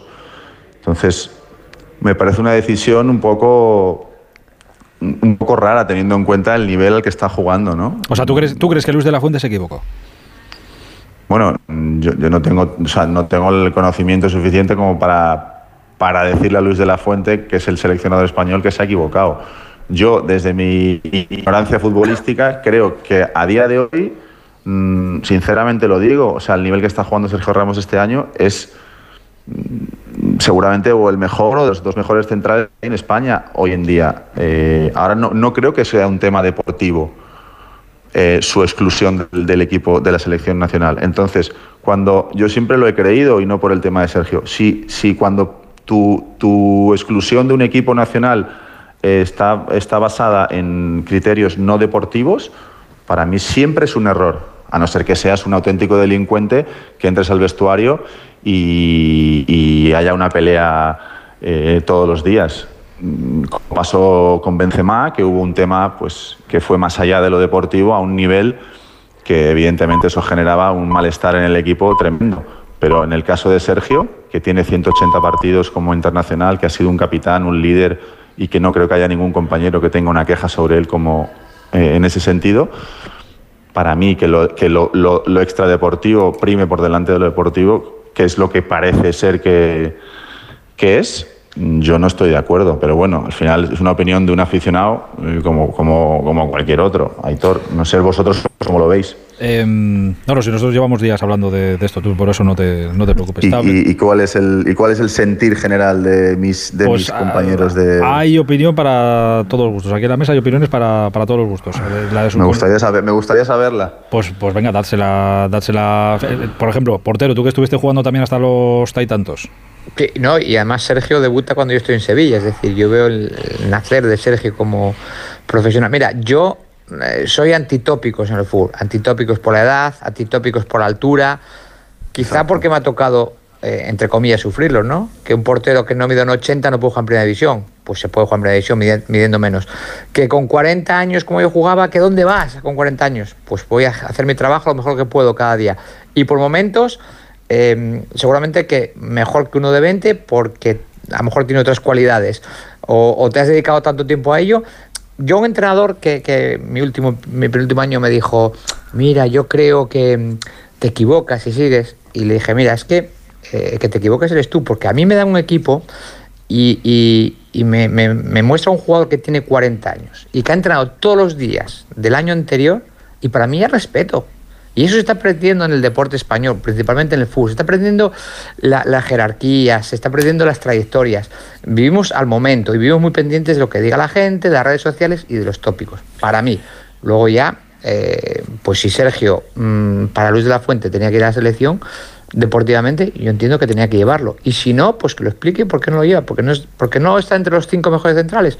Pues ya está, esos son gustos. Yo, ¿no? Pero esa es la clave. Tópicos, que lo que dice Esteban, esa, esa, es la clave. Yo creo que Luis de la Fuente debe explicar muy bien si realmente le ha dicho a, a Sergio Ramos, independientemente de cómo estés a nivel deportivo, eh, no te vaya a llamar. Claro. Creo que no, no, me parece una, una, un buen argumento de peso, ¿no? Un argumento de peso. Entonces, yo creo que eso es lo que debe, lo que debe explicar, porque si, si lo primero que dice nada más llegar al cargo es la meritocracia, bueno, pues evidentemente, eh, y encima que hay jugadores como Sergio Ramos que tienen todas las puertas abiertas, yo creo que no sé exactamente cuándo, cómo y por qué cambia, cambia, cambia de opinión, ¿no? El, el Esa es la, esa es la gran Yo creo pregunta. que, por su Claro. peso y por su jerarquía no era solo una decisión deportiva, evidentemente, y que Luis de la Fuente y la Federación probablemente quieren empezar un ciclo sin lo que suponía Sí. Sergio Ramos en la selección. Sí, sí, Alberto, si yo lo Pero- entiendo, pero está cosa, construyendo pero futuro, cualquier- está construyendo futuro. yo lo pero entiendo. qué Creo que va por ahí, ¿eh?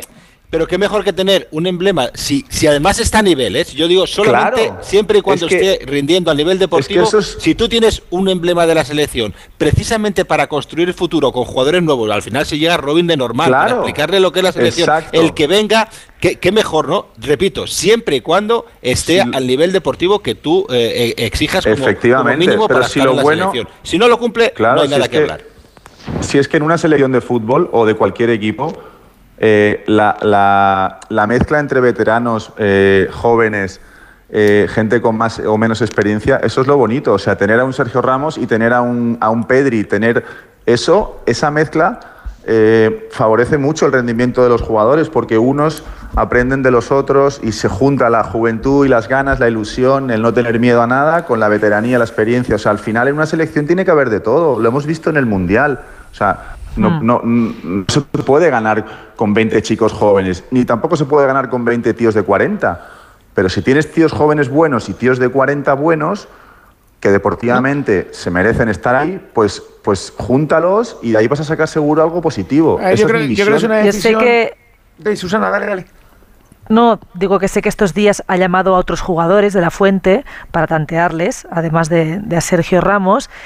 Y bueno, a, Ramos le liquidó no directamente, pero estoy con Feli que para mí no es deportivo, porque si es deportivo le lleva, aunque un seleccionador que viene de votar a Julián Álvarez como el mejor jugador del mundo, ¿sabes? En los premios estos de Best, pues vete a saber. O sea, es que mm, te puedes esperar cualquier cosa. es que la figura de Sergio Ramos va más allá. Eh, Vicente del Bosque tampoco se atrevió a volver a llevar a Raúl cuando estaba a un nivel buenísimo en el Salque, porque ya consideró que era pasado. Lopetegui se fue a ver a Casillas y le dijo, oye, no te voy a llevar. Y, Dicho- y- y a lo mejor le dijo la frase o no de da igual cómo lo hagas en el Oporto, pero el caso es que no le dio ni opción a hacerlo bien. Dicho dijo, lo no te cual- llevo más. dicho lo cual, no Yo vaya- solo no digo una cosa. ya Mientras Raúl no acabemos otra vez con Rodri como central, ¿sabes? Bueno, podría Es pasar. que, es que hemos jugado, eh, chicos, hemos jugado un mundial con un centrocampista de central. O sea, no, no Rodri, creo que la sí. No creo que la defensa sea la línea más fuerte ahora mismo en España. Dicho lo cual, te, lo digo porque lo dije el, otro día, que esto opiniones de si hizo bien, si tal, de la fuente. Ahora, yo creo que la, eh, el final de Sergio Ramos debería haber sido otro. Y que a pesar del cabreo y del calentón del momento del día que me ha llamado y me ha dicho esto el seleccionador, que tenía que haber tenido más sangre fría para que tu final no sea un comunicado, tu final con la selección no sea un comunicado eh, repartiendo leñazos a unos y a otros. Es, es debería haber habido más sangre fría. no, no suele ser No buena suele idea. ser buena- Tenía no, que haber contado hasta no, no, 10, no. 20 o 30 por lo No, no, menos. no, eso se lo digo yo a Feli mucho por Twitter, pero no me hace mucho Sí. caso. A, a la, a la vista está. Eh, hace, hace lo que quiere. Hace lo que quiere. Pero lo intento. Pues le va la lo marcha. que- Lo intento, dice. Lo intento, te lo juro, que hay veces que lo intento. Qué sinvergüenza. Pienso mucho en ti y en tus consejos, pero. Eso mucho en tus consejos, pero no te hago caso. ninguno. Otras veces. pero la- te- también te reconozco, hay gente que no me lo pone fácil. No, ya- ya tienes excusa. Querido, oye, que de verdad, ahora te lo digo de, de todo corazón. Os echo de menos, ¿eh? Me- Y, y nosotros a ti. Y, y nos alegramos muchísimo eh, de lo que estás consiguiendo. Así Por que, cierto. dime, ¿qué? Dime. ¿Cómo es eso? Claro, la ventaja que tiene de estar jugando hasta los 41 es que tu hijo te puede aplaudir desde la grada. ¿Cómo, cómo es ¿Has eso visto? para Lo, ti? lo tengo enseñado. leche. Hombre, ¿Viste cómo Darío. tío, ¿eh? Lo tengo, lo tengo Lo enseñado. tengo enseñado, dice. Eso, eh, eh, eso ya es un puntazo, ya vale la pena, ¿eh? Alargar hasta. Muy bonito. hasta Ha valido sea, la ¿eh? pena el venir hasta México solo para eso. No te, estoy de pre- no, te, acuerdo. pre- no te preocupes, escucha, que si, si Darío se pierde algo, luego Bustillo le contará dentro de unos años lo que hace a su padre. Sí, sí, Yo lo- sí. no. Yo y le contará, espero- solo lo, le contará solo lo malo, además. Yo espero volver a verte ganar el banco como te vi este año a un partido, Feli. Vale, vale, bueno, vale, para, para eso yo creo que todavía me da. Por eso. Oye, por cierto, que ya te dejo con esto para que te vayas al fisio, que ha sacado una nueva canción Shakira, escúchatela, ¿eh? No vaya a ser que te la... ¿Otra más? Sí, sí, otra, otra. Ah, bueno, sí, sí, la de. con Carol G, ¿no? Esa, esa, mira, mira, esta, esta. Pero escúchatela. Pasa que si ves, si ves el videoclip, la letra se te, se te nubla. No, no hay narices a... No, no la escuchas. No, no, no hay narices a atender a la letra si ves el, el videoclip. Pero, pero escúchatela, escúchatela. Vale, vale. Eh, oye, un abrazo muy grande, cuídate mucho y sobre todo, disfrútalo todo lo que puedas. Sí, sí, sí. En eso estamos. Un fuerte abrazo a Un todos. abrazo, amigo, chicos. cuídate mucho. Adiós, Hasta adiós. luego. Rafael, cuídate mucho tú también. Un abrazo. Hala, cuidaos mucho, un besito, adiós. Adiós, amigo, hasta ahora, hasta ahora. La vida me mejoró. Por acá ya no eres bienvenido. Y lo que tu novia me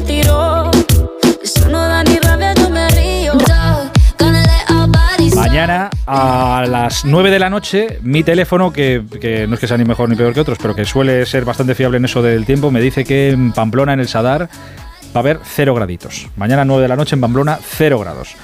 Pero vamos, que no se van a asustar ahora en Pamplona porque haga, porque frío en el mes de, a principios del mes de marzo. Qué, narices. Eh, mañana se juega ese partido de ida de las semifinales de Copa entre eh, Osasuna y el Athletic de, de Bilbao. Eh, es una noche de curiosidades un poco eh, tétricas que me- daba casi hasta, hasta miedo. Eh, estaba hablando con Busti, esta, os lo cuento tal cual ha sido, ¿eh? Para que veáis las, lo que tiene la vida a veces. Eh, esta mañana con Busti, oye, ¿con quién, joder, a ver con podemos hacer algo, a ver con quién podemos hablar para los Asuna de Tito Bilbao? Es un partido bonito, además sobre todo se juega en Pamplona, sobre todo para Osasuna, que hace muchos años, de 2005, que no está en una, en una final. y estábamos viendo y gente, y bueno, y este y no sé qué. Y de repente, repasando la lista, digo, a ver qué entrenador estaba el día que se jugó aquella final de 2005. Javier Aguirre, claro, ahora está entrenando en el Mallorca. Bueno, pues le está a sus cosas. Y repasando la lista, digo, me cago en la mar, pero si hace muchísimo que no hablamos con Enrique Martín Monreal. Digo, joder, más histórico de, de Osasuna Grande. y más sufridor de Osasuna que, que Enrique Martín Monreal, eh, no lo hay. ¿Qué pasa? Que, bueno, hemos quedado con él, de hecho. Entrenador, hola, buenas noches. Hola, buenas noches. ¿Qué tal, cómo estás? Pues muy bien, Me alegro. Encantado de saludarte, por cierto, eh, que hacía mucho que no, que no lo hablábamos. mismo, lo mismo digo. Perdón, uy, que me ahogo.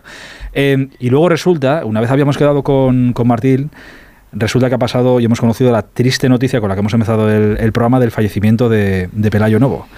Y claro, yo ni me acordaba. Y me ha dicho, y me ha dicho Busti hace, hace un rato. ¿Sabes quién era el entrenador del Albacete cuando ocurrió todo aquello en el 2018, cuando se precipitó al vacío en aquel hotel de, de Huesca? Enrique Martín. Digo, me cago en la mar. Eh, así que, entrenador, como, como amigo y entrenador de Pelayo, lo primero que tengo que hacer es decirte que lo sentimos muchísimo. Bueno, pues la verdad que ha sido una noticia impresionante porque, porque bueno, eh, uno entendía que, que había reactivado eh, su camino y que todo estaba más o menos en orden, pero bueno, pues ha llegado esta noticia y la verdad que es un momento complicado, de muchos recuerdos, de muchos momentos, de conversaciones eh, privadas, eh, en fin. eh, la verdad es que uno está muy muy triste por esta por esta noticia porque bueno era un tipo un tipo buena gente muy buena gente Fíjate que a, a lo duro que tiene que ser el momento de hoy, para, sobre todo para la gente que, compartisteis con él y que, que le conocisteis, está pensando ahora lo duro que tenía que ser para ti, para todos los que estabais en, en aquel Albacete, recordar en un día como hoy que es inevitable que te venga a la cabeza aquel día de 2018 y lo duro que tuvo que ser, no solo aquel día, aquel día y todos los que vinieron después. Sí, fue muy duro y además, eh, bueno, pues yo tengo buena relación en Huesca, hubo muchos amigos y, y después pues pasé también por, bueno, en algunas quedadas en el, hotel eh, y, bueno, pues te venían imágenes, ¿no? Y situación de, de, aquellos momentos eh, complicados y que y que bueno pues todos tratamos de, de ayudar lo que podíamos y, y, la plantilla pues lógicamente fue un impacto brutal pero bueno al final él recuperó y bueno todo parecía yo después estuve con él en Albacete puedo recordar y y no estaba muy ilusionado hace no mucho hablé bueno creo que el año pasado así estaba en en la fundación del Real Oviedo, uh -huh. que, que, tenía y le habían dado, creo, un cargo importante y, y bueno, pues estaba muy ilusionado y, la verdad es que, que, bueno, pues me ha pillado esto como, imagino que a, todos de, de, lógicamente de sorpresa, ¿no? Pero bueno, esta vida a veces tiene cosas pues imprevistas, ¿no? Desde luego que sí. Eh, lo dicho, por esa parte, de verdad, todo nuestro cariño y, y nuestro pésame y nuestro abrazo gigante para, para ti, Enrique, que, que sé que han sido, fueron días muy duros y hoy entiendo que también es una noche es una noche dura y, y complicada y de verdad que, que teníamos previsto otra cosa y otra llamada y, y hablar de otro asunto que es el Osasuna Atlético de Bilbao, que era lo que queríamos que, que nos ocupara esta, esta noche. ¿Vas, por cierto, mañana al partido? Sí, sí, sí. En, man- en manga corta, ¿no? Eh, bueno, pues yo creo que no va a hacer mucho frío. ¿eh? ¿Ves? Yo creo que, que va a ser un partido calentito. ¿eh? ¿Lo esperas movidito? Sí, ¿no? Sí, sí, movidito, muy movido. Muy movido en el sentido de que, bueno, pues eh, el Atleti es un equipo con muchísimo, con muchísima intensidad, mucho ritmo. Eh, normalmente te contagias, Osasuna está también en una línea muy, muy, muy interesante. También es un equipo muy competitivo, es un equipo complicado, es difícil. Eh, esto, eh, esto el Atleti también lo sabe y, y bueno, eh, y entiendo que puedan estar de alguna manera preocupados por lo menos hasta cierto punto, ¿no? Porque Osasuna es capaz de, de, de sacar la eliminatoria adelante, aunque el favorito a priori pueda pueda ser el Atleti por su historial, pero aquí y ahora el historial como que que queda aparcado, ¿no? Es la realidad es que el partido es mañana y ahí ahí veremos a ver a ver qué pasa. Pues fíjate lo que te digo, por cómo, por cómo es España y por cómo es la afición en el fútbol en, en España, eh, evidentemente eh, en Bilbao todo el mundo irá con el, con el Athletic, ahí no hay duda, pero los espectadores neutrales por la temporada que está haciendo Osasuna y porque es un equipo que por lo general, habrá excepciones, pero por lo general como es un equipo que cae bien, que está haciendo una gran temporada y por lo que dices que seguramente el favorito es más el Athletic por la tradición en la Copa y todo lo que tú quieras, pero por ir con el pequeño, entiéndaseme, eh, con todo el respeto entre comillas, yo creo que a haber mucha gente que va mañana con Osasuna, que va mañana a apoyar a Sí, Osasuna. Es que en este sorteo yo siempre decía, la niña bonita somos Osasuna, ¿no? Pues todos querían bailar con nosotros y, y el que ha tenido pues esa fortuna mm, de salida ha sido el Atleti. Ahora vamos a ver si la niña se revela y sale respondona y al final vamos a ver qué pasa, ¿no? Eh, Saralegui, Javier Pamplona, buenas noches. Hola, buenas noches. Has visto mi nueva forma de hablar, eh, que voy soltando palabras y como que se hilan las frases. Javier Saralegui, Pamplona, buenas noches. Eh, Javier, eh, ¿hay ilusión en Pamplona? Mucha, mucha, mucha ilusión. Son 18 años sin jugar unas semifinales. Osasuna solo ha jugado una final en su historia. Y cierto es que si la niña bonita de los demás era Osasuna, la niña bonita de Osasuna era el Athletic. Claro, todo el mundo quería evitar a Real Madrid y Barcelona en, en el sorteo de las semifinales, ¿no? Sobre todo porque el equipo ahora está bien por el golpe de autoridad que dio el otro día en Sevilla, aunque jugara con. Es que aquí ya hablar de, unidad de, titulares y suplentes están los minutos tan repartidos que, aunque es cierto que, que Yago Barça se reservó eh, a unos cuantos hombres importantes, a Moy Gómez, a Chimi, a Budimir, a, a Torró, a Unai García, a Sergio Herrera, pues eh, el equipo jugó uno de sus mejores partidos de, de, pues de, los, de las últimas, desde que volvió la, la competición. ¿no? Va a haber, eh, seguramente se va a batir el récord de asistencia con la reforma del Sadar, se va a superar la cifra de 22.000 espectadores, no hay entradas, está la gente con una ilusión enorme, enorme, aunque yo le veo un, un, pero que casi, que casi es una pregunta para Enrique Martín, porque eh, el Atlético es uno de los equipos que no nos ha permitido ver a ese Osasuna agresivo, ¿no? Es uno de los equipos que le tiene tomada la medida a Osasuna, eh, que ha sido un puntito superior en los últimos partidos. ¿Qué tendría que hacer Osasuna, Enrique, para sacarse ese yugo mañana del Atlético y, tratar de demostrar sus virtudes?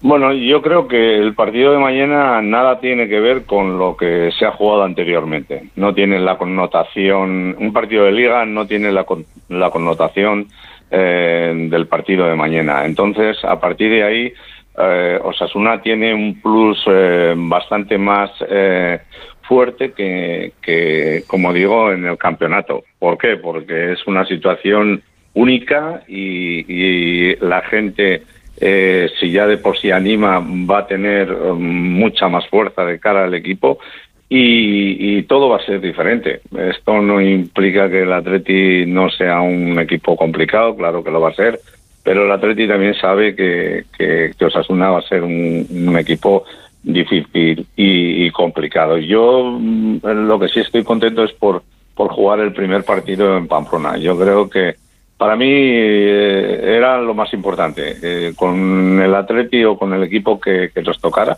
eh, Pamplona, primer partido fundamental, porque evidentemente entiendo que, que la eliminatoria se va a, a dilucidar en San Mamés y, y que mañana puede ser un resultado muy muy muy parejo y, y la eliminatoria va a quedar ahí. Pero Osasuna tiene una ventaja para mí, que tiene ilusión, no tiene responsabilidad. eh, y la responsabilidad la lleva el Atleti. Han pasado muchas cosas este fin de semana y bueno, pero lo que ha pasado queda aparcado. Tampoco significa que porque haya perdido el Atlético en Girona eh, y Osasuna haya ganado en Sevilla mm, sea más favorito Osasuna. En definitiva, mm, yo creo que, que va a haber bastante bastante calor por, por la intensidad que, que va a tener el partido. Eh, Pues mira, quería ponerte, eh, quería que escucháramos todos una, una cosa. Eh, no sé si ha sido incluso una entrevista con, con Susana o con Ricardo esta Sí. mañana. Sé que ha sido, ha sido en Movistar. ¿Has hablado tú con Geray hoy, Susana? Sí, hemos hablado nosotros en, Correcto. en- en el informativo de Vamos, sí. Pues es que he sacado, he Sí, cogido sí, he un. estado- bueno, como es él, ¿eh? Eh, sí, Sin pelos tal- en la lengua. Tal cual. Eh, este es Geray, el central de- del Athletic, eh, hablando de la eliminatoria, de esta eliminatoria de Copa contra Osasuna. Mira, Enrique, esto va para, para todos los osasunistas, supongo. Creo que somos un equipo que, por desgracia, cuando tenemos el dedo metido en el culo, eh, apretamos y sacamos lo que sea. Ellos es su primer partido, ellos van a querer ir a ganar allí sí o sí.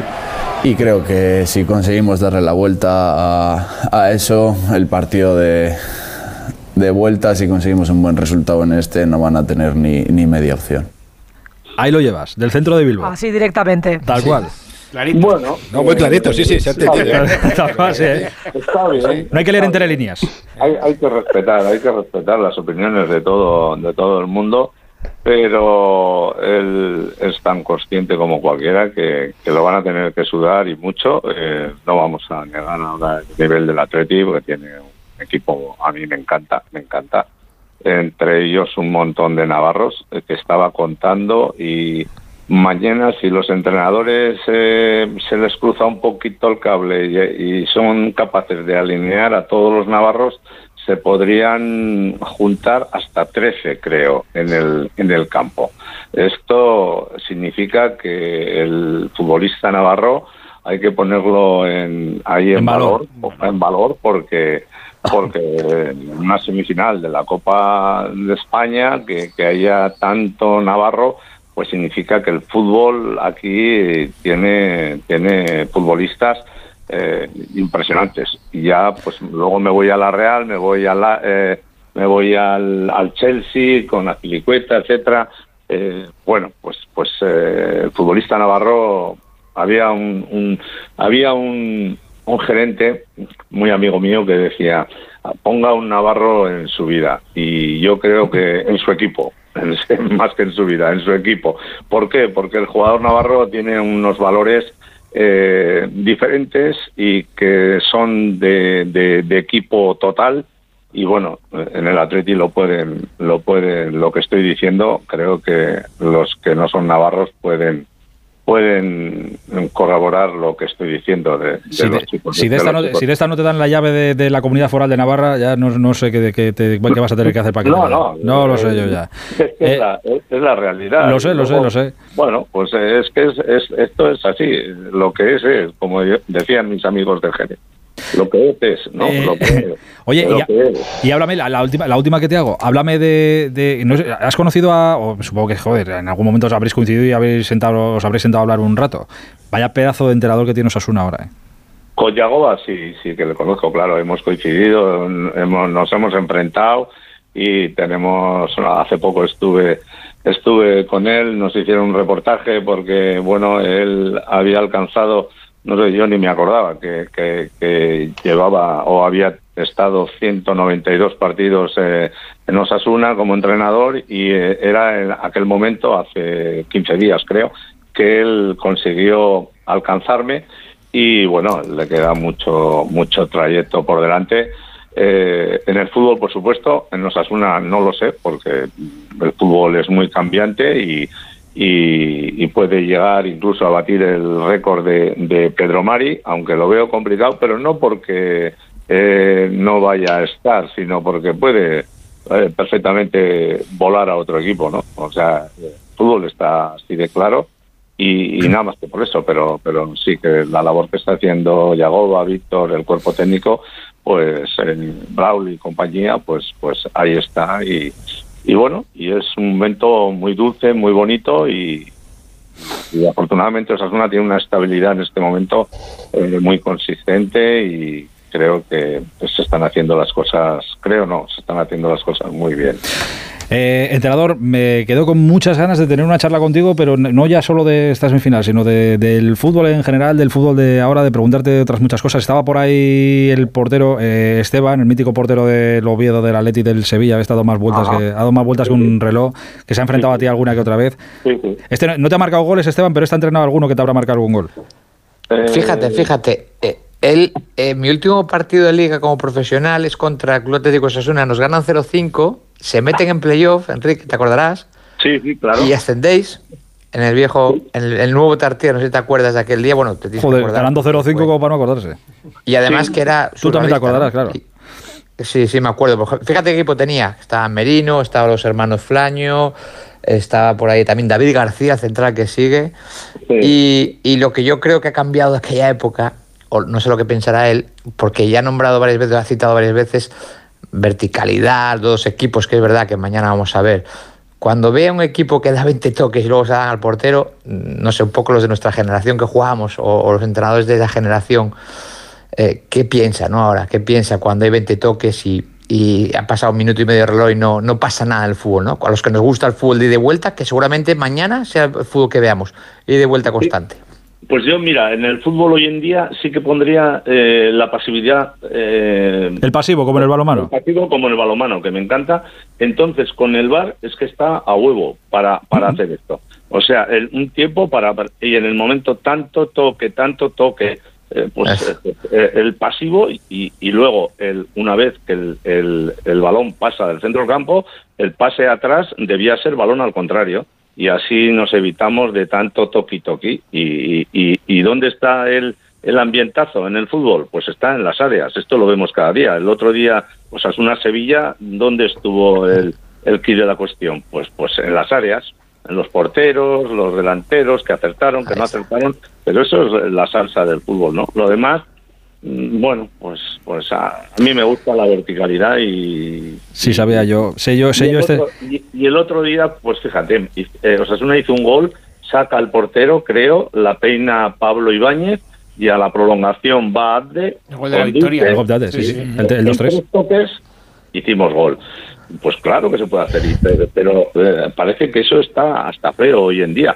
Pues eh, para mí es algo impresionante y, bueno y, y- y creo que afortunadamente se va recuperando el uno contra uno que es algo que, que desapareció eh, pues eso eh, en pos de, de- de tocar control y paz control y paz y, se perdió eso que es tan bonito eh, pues en la jugada de Nesiri en el eh, en el gol por ejemplo que hace Es un jugador espectacular.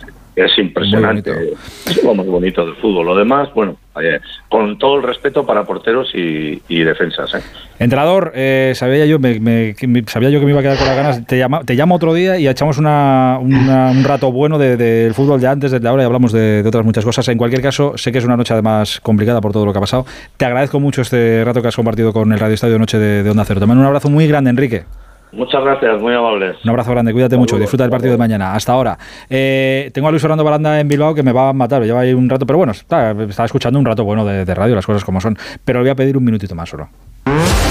Radio Estadio Noche, Aitor Gómez. Onda Cero Madrid, 98. Radio Estadio Noche, Aitor Gómez. Ahora sí con la tontería hemos llegado a la una de la mañana. Así, pero sin, sin darnos cuenta. Y lo, que me, y lo que me queda todavía. Luis Fernando Baranda, Gabón, buenas noches. Gabón, Aitor. Pe- perdón, que es que se me ha complicado un poco el, el asunto, Luis Fer. Eh, No, no te preocupes. Mira, eh, eh, una de las preguntas que les puede realizar a, a Mar- a Martín González es eh, si no hubiese existido el derecho de retención, si hubiese fichado por el Atleti. Eh, Bueno, pues mira, el, próximo día se la pregunto. Me la guardo el próximo día se El hago. Madrid también estuvo muy interesado en Enrique Martín. Joder, macho. Pero no le, dejó, no le dejó la asamblea de compromisarios fichar a, a Enrique Martín. ¿eh? Los socios, en una Eso decisión es. inédita, dijeron que Martín no se vendía al Real Madrid. Exactamente, el Madrid estaba interesadísimo y al final enorme. y al final el Madrid fichó a Gordillo. Tenéis, un- tenéis una memoria. Madre mía. Sí, yo alucino, vamos. Madre de Dios. Luis, ¿cómo está, cómo está el parte eh, de guerra del Athletic? Yo, yo, aparte de memoria, lo que tengo son bastantes años. O sea, que eso también te sirve para Eso ayuda, recordar lo que era el derecho, ayuda. el derecho de retención de, en aquel momento. Pues el Atleti ha recuperado. En principio entran en la convocatoria después el, domingo. No es que se perdió frente al Girona, es que todo lo que podía salir mal salió mal. Hubo hasta cinco jugadores lesionados, algunos se han podido recuperar, evidentemente Morcillo con la fractura de clavícula, Unai Simón tampoco entra en la convocatoria, pero Raúl García, Geray, han entrado eh, entre los elegidos Nico Williams, que no participó en el choque frente al Girona también, y entra después de prácticamente tres meses en el dique seco Íñigo Martínez, por lo que ahora mismo las bajas del Atleti son Morcillo, Ander Herrera y Unai Simón. Julen Aguirrezabal va a ser el portero eh, en la Copa, con lo cual pues es menos baja la del portero internacional. Y hablabas de la ilusión de los Asuna, pues el Atleti ilusión, lo cierto es que es la cuarta eh, semifinal consecutiva del equipo rojiblanco, el cual no se le da mal las semifinales, no se le da mal los cuartos de final, lo que se da mal pues es eh, si pasa, claro. Pues lo veremos, a ver. Mañana primer episodio de esta semifinal. Luis Fer, que eres muy joven todavía, no te me vengas abajo, ¿eh? Eh, por cierto, una, eh, Dime, dime. hoy es el cumpleaños De- hombre, del Chopo, del del más Chopo. grande, ¿eh? 80 años. Sí, señor. Grande Iribar. Había un... Sacó el comunicado, es que no sé en qué quedó el asunto. El Atleti una iniciativa para homenajear a Iribar por su 80 cumpleaños que los porteros, eh, pero no sé de qué equipo, no sé si eran todos los equipos, que los porteros vistieran de negro, en homenaje a... El Athletic sacó una camiseta conmemorativa preciosa. Muy bonita. eh, Igual que la de Iribar. Muy bonita. Que llevaba con el botoncito aquí, el escudo, una es un- maravilla. un mito. Negra toda, sí, sí. Un mito el Chopo Iribar. Eh, lo dicho, Luis Fer, que, que- que estás muy joven. Un abrazo. Un abrazo muy grande, cuídate mucho. Hasta ahora. No, si años no te puedo quitar. Puedo, puedo animarle de, de- de moral, pero ya años no quito. Todavía, todavía ese poder no lo tengo.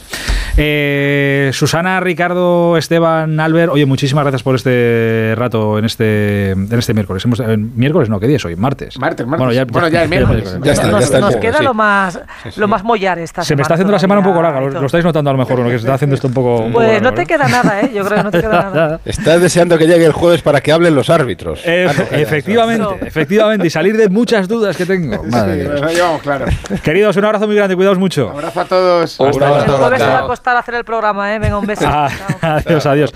Eh, Saralegui, tú también eres muy joven, ¿eh? Sí, soy joven, pero pasa que empiezo a acordarme ya de las cosas también. En fin. Oye, otro, otro puntito de mordiente al partido. Ah, Ha dicho el Tribunal de Arbitraje Deportivo que el Torino tiene que pagar a Osasuna un millón y medio más de euros por el traspaso de Berenguer al Athletic. ¿Os acordáis que hubo una cláusula Sí, sí. ahí? Osasuna lo traspasó a Torino, pero dijo, si en un futuro Berenguer va al Athletic me tienes que pagar un millón y medio más. Y, y ahora ha dicho el TAZ que sí, que lo tiene que pagar el Torino. Eso nunca viene mal. Más mordiente, ¿no? Sí, sí, desde luego que sí. Un abrazo muy grande, Javier. Un abrazo, adiós. Adiós, Saralegui, chao. Oye, quería hacer una llamada muy rápida a París. Es que en París pasan muchas cosas siempre, últimamente. Hola, Manu Terradillos, buenas noches. Hola, ¿qué tal? ¿Cómo estáis? Buenas noches. Lo primero que te quería preguntar es si ha habido alguna novedad en torno a lo que contamos anoche de, de Acraf. Acraf que estaba en esa gala del premio de BES, pero que eh, había informaciones en Francia que apuntaban, Le Parisien apuntaba que estaba siendo investigado por eh, una presunta violación. Eh, ¿De esto ha habido algo más en el día de hoy? El abogado ha hablado hace nada, hace unas horas con, con el periódico Le Parisien, un poco en la línea de lo que se esperaba para, para negar esas acusaciones. Ha dicho que son acusaciones falsas, que el jugador cuenta con todo el apoyo del club. Mañana está previsto que el equipo vuelva a los entrenamientos y que no hay ningún motivo para que Asraf Hakimi eh, pues no, a- no asista a ese entrenamiento. Es decir, total normalidad, total tranquilidad por esa acusación de violación, ¿no? esos hechos que tuvieron lugar el sábado con una joven que fue a la comisaría, que explicó lo acontecido, que en un principio no quiso presentar una denuncia, pero que la Fiscalía de Nanterre finalmente decidió entrar de oficio por la gravedad de las acusaciones. Bueno, pues que la justicia vaya por el camino que tenga que ir y que digan lo que, lo que tengan que, que decir. A partir de ahí es un tema lo suficientemente grave como para eh, no ni siquiera, vamos, faltaría más frivolizar con el, con el asunto. Eh, lo, que es maravilloso lo del presidente de la Federación Francesa. Este sí que eh, se le echó todo el mundo encima por lo que dijo de Zidane, tiene denuncias de acoso también. Le echan de la federación, o dimite de la federación, dimite, pero le colocan rápidamente en la FIFA. Sí, ese es el titular. Deja la, la Triple F, la Federación Francesa de Fútbol, pero no el fútbol. Ni las Hoy Fs. presentaba esa dimisión ante el comité, comité ejecutivo, un comité ejecutivo que desde el 11 de enero ya le había suspendido de su cargo como presidente, llevaba desde 2011 en el cargo, por esas acusaciones de acoso sexual, de autoritarismo, em, que habían sido confirmadas por una auditoría que había sido realizada por el Ministerio de Deportes. Y eh, bueno, pues era lo esperado, que dimitiese. El problema es que uno de los miembros de ese mismo comité ejecutivo salía para hablar a los medios y explicaba que iba a pasar eh, Noël Legret a dirigir la oficina de la FIFA en París. Con lo cual había una cierta sorpresa, un cierto estupor, porque se le quería sacar o, se le había pedido que dimitiese de la federación porque no era una persona apta para dirigir un organismo deportivo. Así lo decía la propia auditoría pero eh, va a ocupar ese, ese puesto. Desde enero hay que decirlo que ya era representante de la FIFA en Francia, que tiene una oficina ahí que se encarga sobre todo de las relaciones con las federaciones, de la Cámara de Compensación cuando hay traspasos. Además, eh, si no me equivoco, había apoyado a Infantino en su candidatura en 2016 a la presidencia de la FIFA.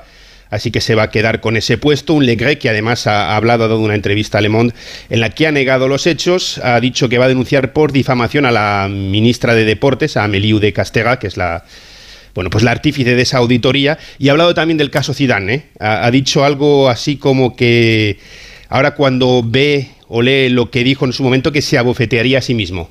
Mira. Por lo que dijo que eran unas palabras que no tenían, no tenía que haber pronunciado, se ha vuelto a disculpar. Pero la noticia es esa, deja a la Federación Francesa de Fútbol por esas acusaciones de acoso sexual, de autoritarismo, etcétera, etcétera, pero no el fútbol porque va a pasar a trabajar eh, para la FIFA y a dirigir la oficina de la FIFA en París. Todo lo que decimos, las puertas giratorias, pues eso, puertas giratorias. Mañana tenemos rato de, de Onda Fútbol en el Radio Estadio de Noche. Mañana eh, prepárate lo que te lo preguntaré, porque mm, ardan- ardo en deseos de que le cuentes a la gente lo de Alquelife investigado por secuestro y, torturas, que es ya para, para volverse loco. Pero mañana lo contamos en el Onda Fútbol. Te mando un abrazo muy grande, Manu, cuídate mucho. Lo contamos mañana, un abrazo. Oye, queda nada y menos, pero nada y menos para que empiece el Mundial de Fórmula 1 este próximo domingo a las 4 de la tarde en Bahrein, primera carrera de la temporada. Eh, es una temporada que así de momento, salvo que ahora el profesor me corrija, eh, desde fuera por lo menos un tanto desconcertante por lo que hemos visto hasta ahora, que sí, que Red Bull y Verstappen son los favoritos, esto es seguro, pero en los test que ha habido hace unos días hemos visto a Carlos Sainz y al Ferrari que también van muy bien. Eh, escuchamos a Alonso decir que con el Aston Martin este año el objetivo ni mundial ni carreras. Pero en los test también iban bastante bien, lo que pasa que claro, luego hay muchos detalles que nos perdemos, ni las cargas de gasolina que llevan unos, si alguno se deja unas en la manga y lo da todo o no lo da todo. En fin, por eso digo que es un poco desconcertante. Hola, profesor Joan Prat, buenas noches. Hola, Hitor. Buenas noches. ¿Coincides conmigo en lo del desconcertante? Bueno, sí, los, los test de pretemporada siempre se tienen que tomar con pinzas, pero, pero bueno, eh, dan una indicación más o menos de cómo está la historia, ¿no? Y creo que has estado correcto. Yo creo que Red Bull está por encima de todos, tanto en Max como en Checo Pérez. Los dos están en una forma brillante y el coche parece ser que va bien para los dos, que cosa que es diferente a lo que pasaba el año pasado, ¿no? Eh, la segunda posición ahí está entre Mercedes y Ferrari. Yo creo que Ferrari estará más fuerte que Mercedes. Yo creo que Ferrari se ha guardado algún poquito. Creo que llevaba más gasolina de los que los otros. Oye, y aparte no en creo que hayan utilizado el máximo de potencia que tienen. Sé que durante este invierno han conseguido bastante más potencia de la que tenían el año pasado. ¿Ves? Es que aquí se juega mucho, claro, se juega mucho con las, con las cartas, porque en los test eh, el Ferrari y Carlos con, con el Ferrari ha ido muy, muy bien. Pero claro, Ha como sabemos muy, las muy cartas bien, que pero enseñado cada uno sobre la mesa, pues... eh, exacto, piensa que 10 kilos son tres décimas y media y en depende de qué circuitos 4, o sea que estamos hablando de 10 kilos de gasolina. Eh, por esto que es muy difícil de hacer una, una previsión, pero bueno, al menos ah, el olor, la nariz te dice que, que van a estar en la pomada y que van a estar luchando con Red Bull. Eh, y ahí y también con Mercedes, ¿eh? estos son los dos. Y en la cuarta posición, yo diría que lo que no- más nos ha sorprendido a todos es el Aston Martin, que han hecho un paso enorme, grandísimo, de lo que era el coche de la, de la temporada pasada. Y sí parece que Fernando está contento. Los tiempos que hizo ya no solamente a una vuelta, sino también a- en, eh, en, en tandas largas, eran muy constantes, muy buenos, muy rápidos. Y al mismo tiempo que se hacían también los de Ferrari, parecía hasta que iban más rápidos que los de Ferrari. Entonces, eh, Claro, pero por, eso sí, alguien que, que si miras los tiempos así, de repente te encuentras y dices, ostras, Verstappen primero, Fernando segundo, el Ferrari tercero, está ahí.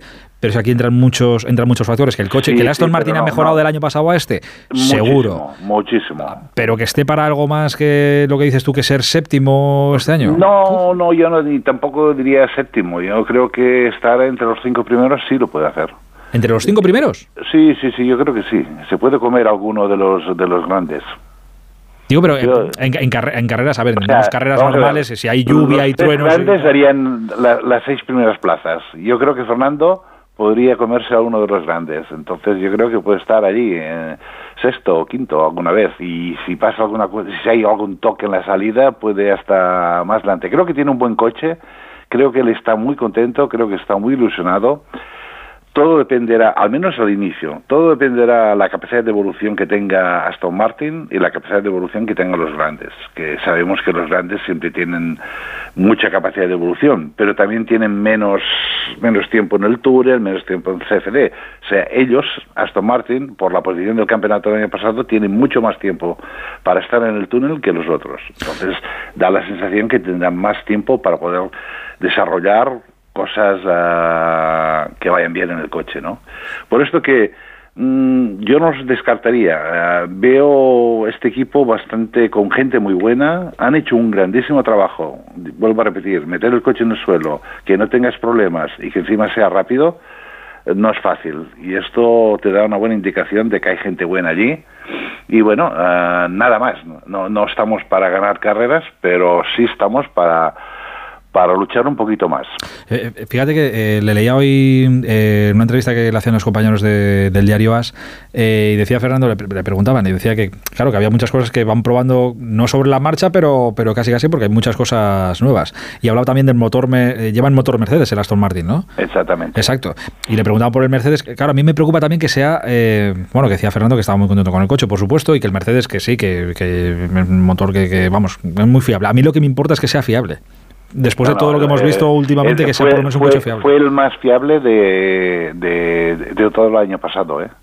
El motor Mercedes fue el motor más fiable el 22. O sea que en este sentido yo creo que van bien. Eh, sí es verdad que tuvieron algún problema, eh, pero eran creo que era una cosa hidráulica que esto no tiene a veces no tiene nada que ver con el motor pero como fiabilidad eh, la verdad es que los motores Mercedes el año pasado fueron los mejores Yo es verdad, Joan, que, que tú le, le conocerás más, evidentemente, y entenderás más. Pero yo, viendo a, a Fernando y comparando el Fernando de inicios de temporadas pasadas y este, no sé por qué le veo, eh, no voy a decir especialmente motivado, porque no lo sé y seguramente que lo estará, pero sí que es verdad que le veo especialmente contento, o más son, por lo menos más sonriente que otras veces, cuando le Sí vemos. está. Sí lo está, y esto quiere decir que, que él se da cuenta que quizás sí ha acertado este cambio, ¿no? Que era, era una cosa que todo el mundo tenía dudas, y seguramente hasta él mismo tenía sus pequeñas dudas, aunque él sabía mucho más que nosotros lo que el, potencial que puede tener Aston Martin, pero está claro que hasta que no sacas un coche y, y- y lo pruebas no sabes eh, dónde estás, ¿no? Y bueno, este coche ha salido, lo ha metido en el suelo, no les ha dado ningún problema, bastante fiable y encima ah, rápido. Y esto es una buena base al futuro. Ya te digo, todo dependerá de la capacidad de, de- de evolución que tenga el equipo. Eh, con el, como que tienen más tiempo que los de arriba, pues yo creo que van, se van a acercar los de arriba mucho, mucho antes que, que otros. Y esto, esto es importante. Y yo creo que Fernando mm, se lo mira con optimismo. Y yo creo que teníamos que estar todos optimistas. Pero vuelvo a repetir, una cosa es optimistas. de Y otra cosa es volvernos locos. Y otra cosa es volvernos locos y que pensar que va a ganar la primera carrera. No, no estamos para ganar, ni mucho menos. Pero sí estamos para luchar en la pomada. Y las diferencias no van a ser tan grandes. Este año las diferencias van a ser más reducidas y el año que viene más reducidas cada vez. O sea, cuando hay una estabilidad de reglamento, lo que pasa es que los de abajo empiezan a acercarse a los de arriba y esto es bueno. Eso es bueno y divertido para el espectáculo. Tengo más dudas que resolver contigo. Dame un minuto el profesor Joan Vila del Prat con nuestro profe, lo que va a ser el comienzo de la temporada de Fórmula 1, que empieza este próximo domingo ya. Eh, Joan, empieza la temporada eh, de cero y dependerá de las primeras carreras saber, por ejemplo, y visto lo que pasó el año pasado en algunas carreras y en algunos momentos, eh, Leclerc, Carlos Sainz, ¿hay ahora mismo piloto 1 y piloto 2 o lo dirán las primeras carreras? En tiempo no lo hay. Eh, se ha visto. Mira, ha- había una cosa que era importante: que este año Carlos empezara sin problemas, con ganas y con rabia. Y esto lo ha demostrado en los test. O sea, quiere decir que estamos allí. Estamos allí como cuando terminó el año, ¿no? Que estaba muy cerca tanto Leclerc a Carlos, pues esta vez Carlos está con el puño apretado y, y se ha adaptado al coche rápidamente, no hay nin- ningún problema, el coche es bastante fiable. Vuelvo a repetir, no creo que hayan utilizado toda la potencia que tienen, que creo que tienen un poquito más. Seguramente llevan un poquito más de gasolina, o sea que Ferran nos puede dar una pequeña sorpresa. Los veo muy, muy tranquilos a todos. Eh, sí es verdad que los tiempos eh, mirando Red Bull pues parecían que estaban muy lejos, pero no es, no lo creo que sea, no creo que sea tan lejos eh, y, y a la historia me remeto a veces. O sea que en, en esta historia yo creo que sí, yo creo que están bien y creo que, que el número uno y el número dos, eh, esto lo va a dictar el circuito constantemente. ¿no? Si, si por lo que sea Leclerc tiene problemas o no acaba de funcionar y Carlos coge más puntos y va cogiendo más puntos y puede ganar o pues está allí en podium constantemente, O sea que si hubiera órdenes de equipo, no sé, si- a ver si había órdenes de equipo a favor de Carlos también, de vez en cuando, ¿eh? que no está, que no está mal. Pues, Acuérdate de los pollos que hemos tenido esta, esta temporada. Pero si esto es como funcionan todos los equipos, no es que no es que esto del número uno y el número dos es una chorrada, esto lo dice siempre la pista. Si tienes un piloto que es más rápido que el otro, pues obviamente... que, le- que deje pasar y a funcionar. Ah, exacto. Tal cual. Pero, pero, pero esto es, eh, es así, ¿no? O sea, no es una cuestión de órdenes de equipo, esto que decimos siempre, ¿no? Esto queda muy bien para explicarlo, pero, pero no, la verdad es que la pista es la que te da que te da la- el que te saque la tarjeta, ¿no? O la, o la amarilla, o la verde, o la roja. Oye, y, y esta temporada de Hamilton, por ejemplo, ¿qué esperas esta temporada? Bueno, yo creo que los errores que cometieron el año pasado mm, han... A, a mí personalmente el coche aún no me gusta y creo que tienen un problema de concepto que veremos qué es lo que pasa. Y yo supongo que se han dado las dos o tres primeras carreras y si este concepto sigue con estos pocos, estos iPods tan pequeñitos y todas estas cosas, ¿no? Si esto no están por delante, quizás haya un cambio radical en el coche y en, el, en la visión del coche, ¿no? Yo no los veo tan fuertes como otros años. Eh, creo que, ellos cuando quieren hacer una vuelta, y así lo ha demostrado Hamilton, la hacen, pero aquí lo que se trata no solamente es de dar una vuelta, se trata de carreras constante, que no degrade el neumático. Un problema de los Ferrari es que degrada bastante el neumático trasero, cosa que ni Red Bull, ni otros, ni Fernando da la sensación de que, de que esto sucediera. Por esto que en carrera yo lo veo muy positivo a Fernando y a Red Bull muy fuerte. Eh, a una vuelta todos pueden estar allí. El viernes son los primeros libres, como en todos los grandes premios, el sábado la clasificación, el domingo la carrera. Eh, a ver, para decir algo fiable hay que esperar al sábado.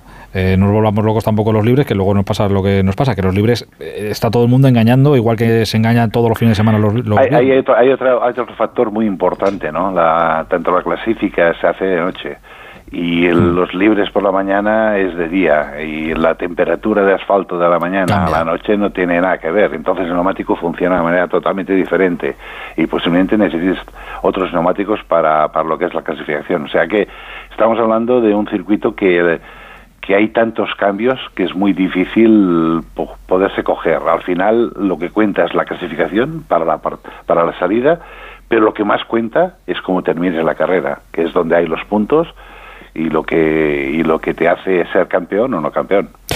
Qué ganas tengo eh, de llamarte el domingo, profesor, y, Yo- yo y analizar lo que ha sido la, la primera carrera. Que Yo tengo ya tengo ganas también. muchas, muchas ganas, de verdad. eh, de- Todo el invierno esperando para Exacto, ver los coches. exacto. Nos dan un caramelo de tres días solo para mirarlos un poquito y de lejos. Y, ya- y ya tengo ganas de, de- de saber el- realmente el potencial de cada uno, ¿no? Es que además es raro porque como la temporada de Fórmula 1 siempre empieza, pues eso, marzo y tal, y estás mirando, dices, "Uf, pero, pero a la vuelta de la esquina está el verano. Ya, ya no, no queda nada. Según empieza la Fórmula pero 1. ahora- Ahora ya nos quedan tres días. ah, Nada, Nada, nada, queda nada. nada, Si hemos aguantado todo el invierno, no vamos a aguantar tres días. Venga, tres hombre. días, no. Venga, hombre. Hasta sin respirar. Profesor, te hablamos el domingo, te mando un abrazo gigantesco, cuídate muchísimo. Igualmente. Hola Busti, buenas noches otra vez. Buenas noches. Eh, mañana no tenemos compitiendo a ningún comentarista, o sea, no te puedes cargar a nadie, ni puedes rajar de nadie, o sea, eres libre. Mañana hay... ¿Comentarista nuestro no? Feli Que- juega que- mm, que raje De la porque da buena madrugada de mañana eso. pasado. la madrugada de mañana pasado. Contra, ra- contra Teafo, como lo ves, mal también, ¿no? A, a palmar, claro. Lo, lo veo mal, sinceramente. ¿Cuántos juegos va a hacer Feliciano en ese partido? Feliciano tiene 41 años, tiene mucho mérito lo que está haciendo. Una cosa es dar un pronóstico Sí, sí, pero tú dijiste y otra que- cosa es rajar de él. Ayer a no estas horas rajaré estabas nunca diciendo- de Feliciano. Yo pensaba que iba a perder, evidentemente. que a palmar, que a palmar, que a palmar, que no hay tal. Pues mira, Era una... Ahí lo llevas. Y me alegró mucho de su victoria, como ahí siempre. habrá que esperarte de vuelta, como pierda contra Teafo, pues claro. pues, claro. Mañana, prelista de Luis de la Fuente. Eh, la Ah, lista definitiva es para los muchísimos. dos. Sí, sí, más de 60 creo que habrá. La lista Todos definitiva. menos Sergio Ramos. Sí, eso, eso es así. sí. La lista definitiva será el 17 de marzo. Ahora tiene que dar una prelista a la UEFA. Este viernes no. el Exacto, el si- siguiente. No, no, no, no. O sea, este viernes es 15 3, 10, 17. Quedan Eso todavía dos semanas. Eh, no se va a hacer pública la prelista, aunque van a salir muchos nombres, porque lógicamente los equipos de fútbol van a decir que han llamado a jugadores del, del equipo. Por ejemplo, Se el irá puede- filtrando exacto, se irán filtrando. Saldrá el Celta, que Gabri Veiga está en esa, en esa prelista. Eh, saldrá el nombre de Ansu Fati, porque está también en la prelista de, de Luis de la Fuente. Lógicamente, todos los internacionales que imaginamos. Está Lenormand, que por eso está el proceso de nacionalización, pues ah, también está en esa prelista. Pues a partir de mañana se irán conociendo jugadores de esa, como digo, de momento una prelista que dan todas las eh, selecciones a, a la UEFA y de ahí ya pues irán cogiendo, por ejemplo, el día 17 los que vayan convocados para los dos próximos partidos internacionales. Para el primero su debut contra Noruega. Paulista, el central del Valencia, con una lesión en los Como isquios. tenga que debutar Lenormand contra Haaland, vaya el pobre también. Buen, buen debut sería, ¿no? Bueno, hombre, por todo lo alto. No, no, sí, pero... Claro. Muy alto, sí. Aparte Jara no estaba, no estaba bien ahora. No, no, no está en un buen momento. Con lo cual, Paulista, digo que con una lesión muscular. mira, Paulista los- puede ser convocado también. De momento está lesionado. Baja para el partido contra el Entonces no Barça por lesión en los isquiotibiales. El Valencia tiene problemas también para ese partido. No solo el Barça tiene lesionados, el Valencia pierde a Paulista, tiene lesionado a Gallá, a Cavani, a Marcos André, tiene también varias, varias bajas. Y Canales también se autodescarta para el Betis Real Madrid el próximo domingo. Dice que espera recuperarse de su lesión muscular la semana próxima de cara a ese partido de Europa League frente al Manchester. Ni Canales, ni Fekir, que ya se pierde el Ni Canales ni. Fekir en el, en el Betis, problemas también para Pellegrini. Mejor noticia para Reinildo, dentro de la gravedad de su lesión, ha recibido la alta médica, está ya en casa, ahora tiene que empezar el camino de la recuperación, que se va a alargar a cerca de ocho meses por lo menos, porque no solo tiene afectado el ligamento cruzado de lo que ha sido operado, también tiene afectados los meniscos, con lo cual la lesión se puede prolongar, como digo, de siete a ocho meses, estamos hablando de todo el año 23 ya sin, sin jugar. Exacto, no podrá comenzar la, la próxima temporada. En partidos internacionales, hoy ha habido partidos en Inglaterra, la FA Cup, a destacar la victoria del Manchester City de Guardiola, ha ganado 3-0 en campo del Bristol, y en Italia ha habido liga. Derby en Turín con victoria aplastante de la Juve que ha terminado 4-2 ganando al Torino, con noticia también la vuelta de Pogba, 236 días después, se perdió el Mundial, se ha perdido muchos partidos, pues ha vuelto Pogba que ha salido en el segundo tiempo Hombre, ha jugado del, con la todavía, del ¿no? partido. Yo creo que no. Ha sido una, una, una vuelta con la lluvia que jugó. Se Es un fichajazo es- esplendoroso. Mala suerte también. Mala suerte, la verdad es que sí. Y derrota de la Roma de Mourinho. Ha perdido con el Cremonese 2-1. De- de- Es una derrota curiosa porque el Cremonese es el primer partido que gana en Liga. O sea, estaba colista, gana su primer partido en Liga, eliminó a la Roma también en Copa, ahora le gana el partido en Liga, ha tenido su incidente. Yo creo que va a pedir el Cremonese jugar toda- todos los partidos, los 38, eh, jugarlos contra la Roma todo el rato. El mayor cabreado Mourinho, que ha sido expulsado con una discusión acalorada con el, con el cuarto árbitro. Mira que me extraña. y, y al final, como digo, ha sido, ha sido expulsado. Jorge Garbajosa, ¿le conoces? Presidente de la Federación Me Española suena. de Baloncesto, buen amigo de esta casa. Buen se va a presentar a las elecciones a la presidencia de FIBA. Y las va a ganar. Es el próximo 20 de mayo. Hay dos candidatos para sustituir al que está ahora, que es un turco, Turgay Demirel. Pues Garbajosa se presenta con un francés, Jean-Pierre Ciutat. Si Garbajosa sale elegido, dimitiría como presidente de la Federación Española de Baloncesto, lógicamente. En la NBA, Toronto Raptors anuncia que corta a Juancho Hernán Gómez. Es decir, que prescinde, De sus prescinde servicios. de sus servicios. Le fichó el verano pasado, ahora prescinde de sus servicios, le tenían contratado con el contrato mínimo, 2,3 millones de dólares, los va a cobrar íntegros, aunque ahora tenga que marcharse, y ahora se convierte en agente libre, es decir, que puede ser reclamado por cualquier equipo. Hay un plazo ahora para que le reclame cualquier equipo de la NBA, incluso él podría volver a, volver a Europa. Eso sí, creo que lo tendría que hacer muy rápido porque este, creo que esta misma semana terminan las listas ya que pueden dar los equipos para jugar Euroliga. Y volver y no jugar ni siquiera la Euroliga ya sería muy... Te las embollo bien, muy ¿eh? fuerte. Muy bien. Bueno, algunas cosas. eh, se entera uno, como, como decía Baranda, con el tiempo. ¿no? Con el tiempo, sí. a Edu, lo Y- el básquet. El básquet sí, todo eso se lo pasa a Edu. Y con interés, por cierto, mañana veía una, una noticia en la- en la portada del Mundo que dice que el Valencia va a ser declarado bien de interés cultural para blindarse contra la deriva del propietario. Lo cuenta mañana el Mundo del siglo XXI de- en la página 34, pero el titular es ese, que el Valencia va a ser declarado bien de interés cultural para blindarse contra la deriva de su propietario. Será para evitar problemas, algo así hicieron aquí en la Habrá comunidad. que ver que Pues lo que hicieron, ¿Y por ejemplo, la- supone- qué se, me, se me está ocurriendo ahora la comparación de lo que hicieron en la Comunidad de Madrid con los toros. Los declararon también bien de, de interés de interés cultural.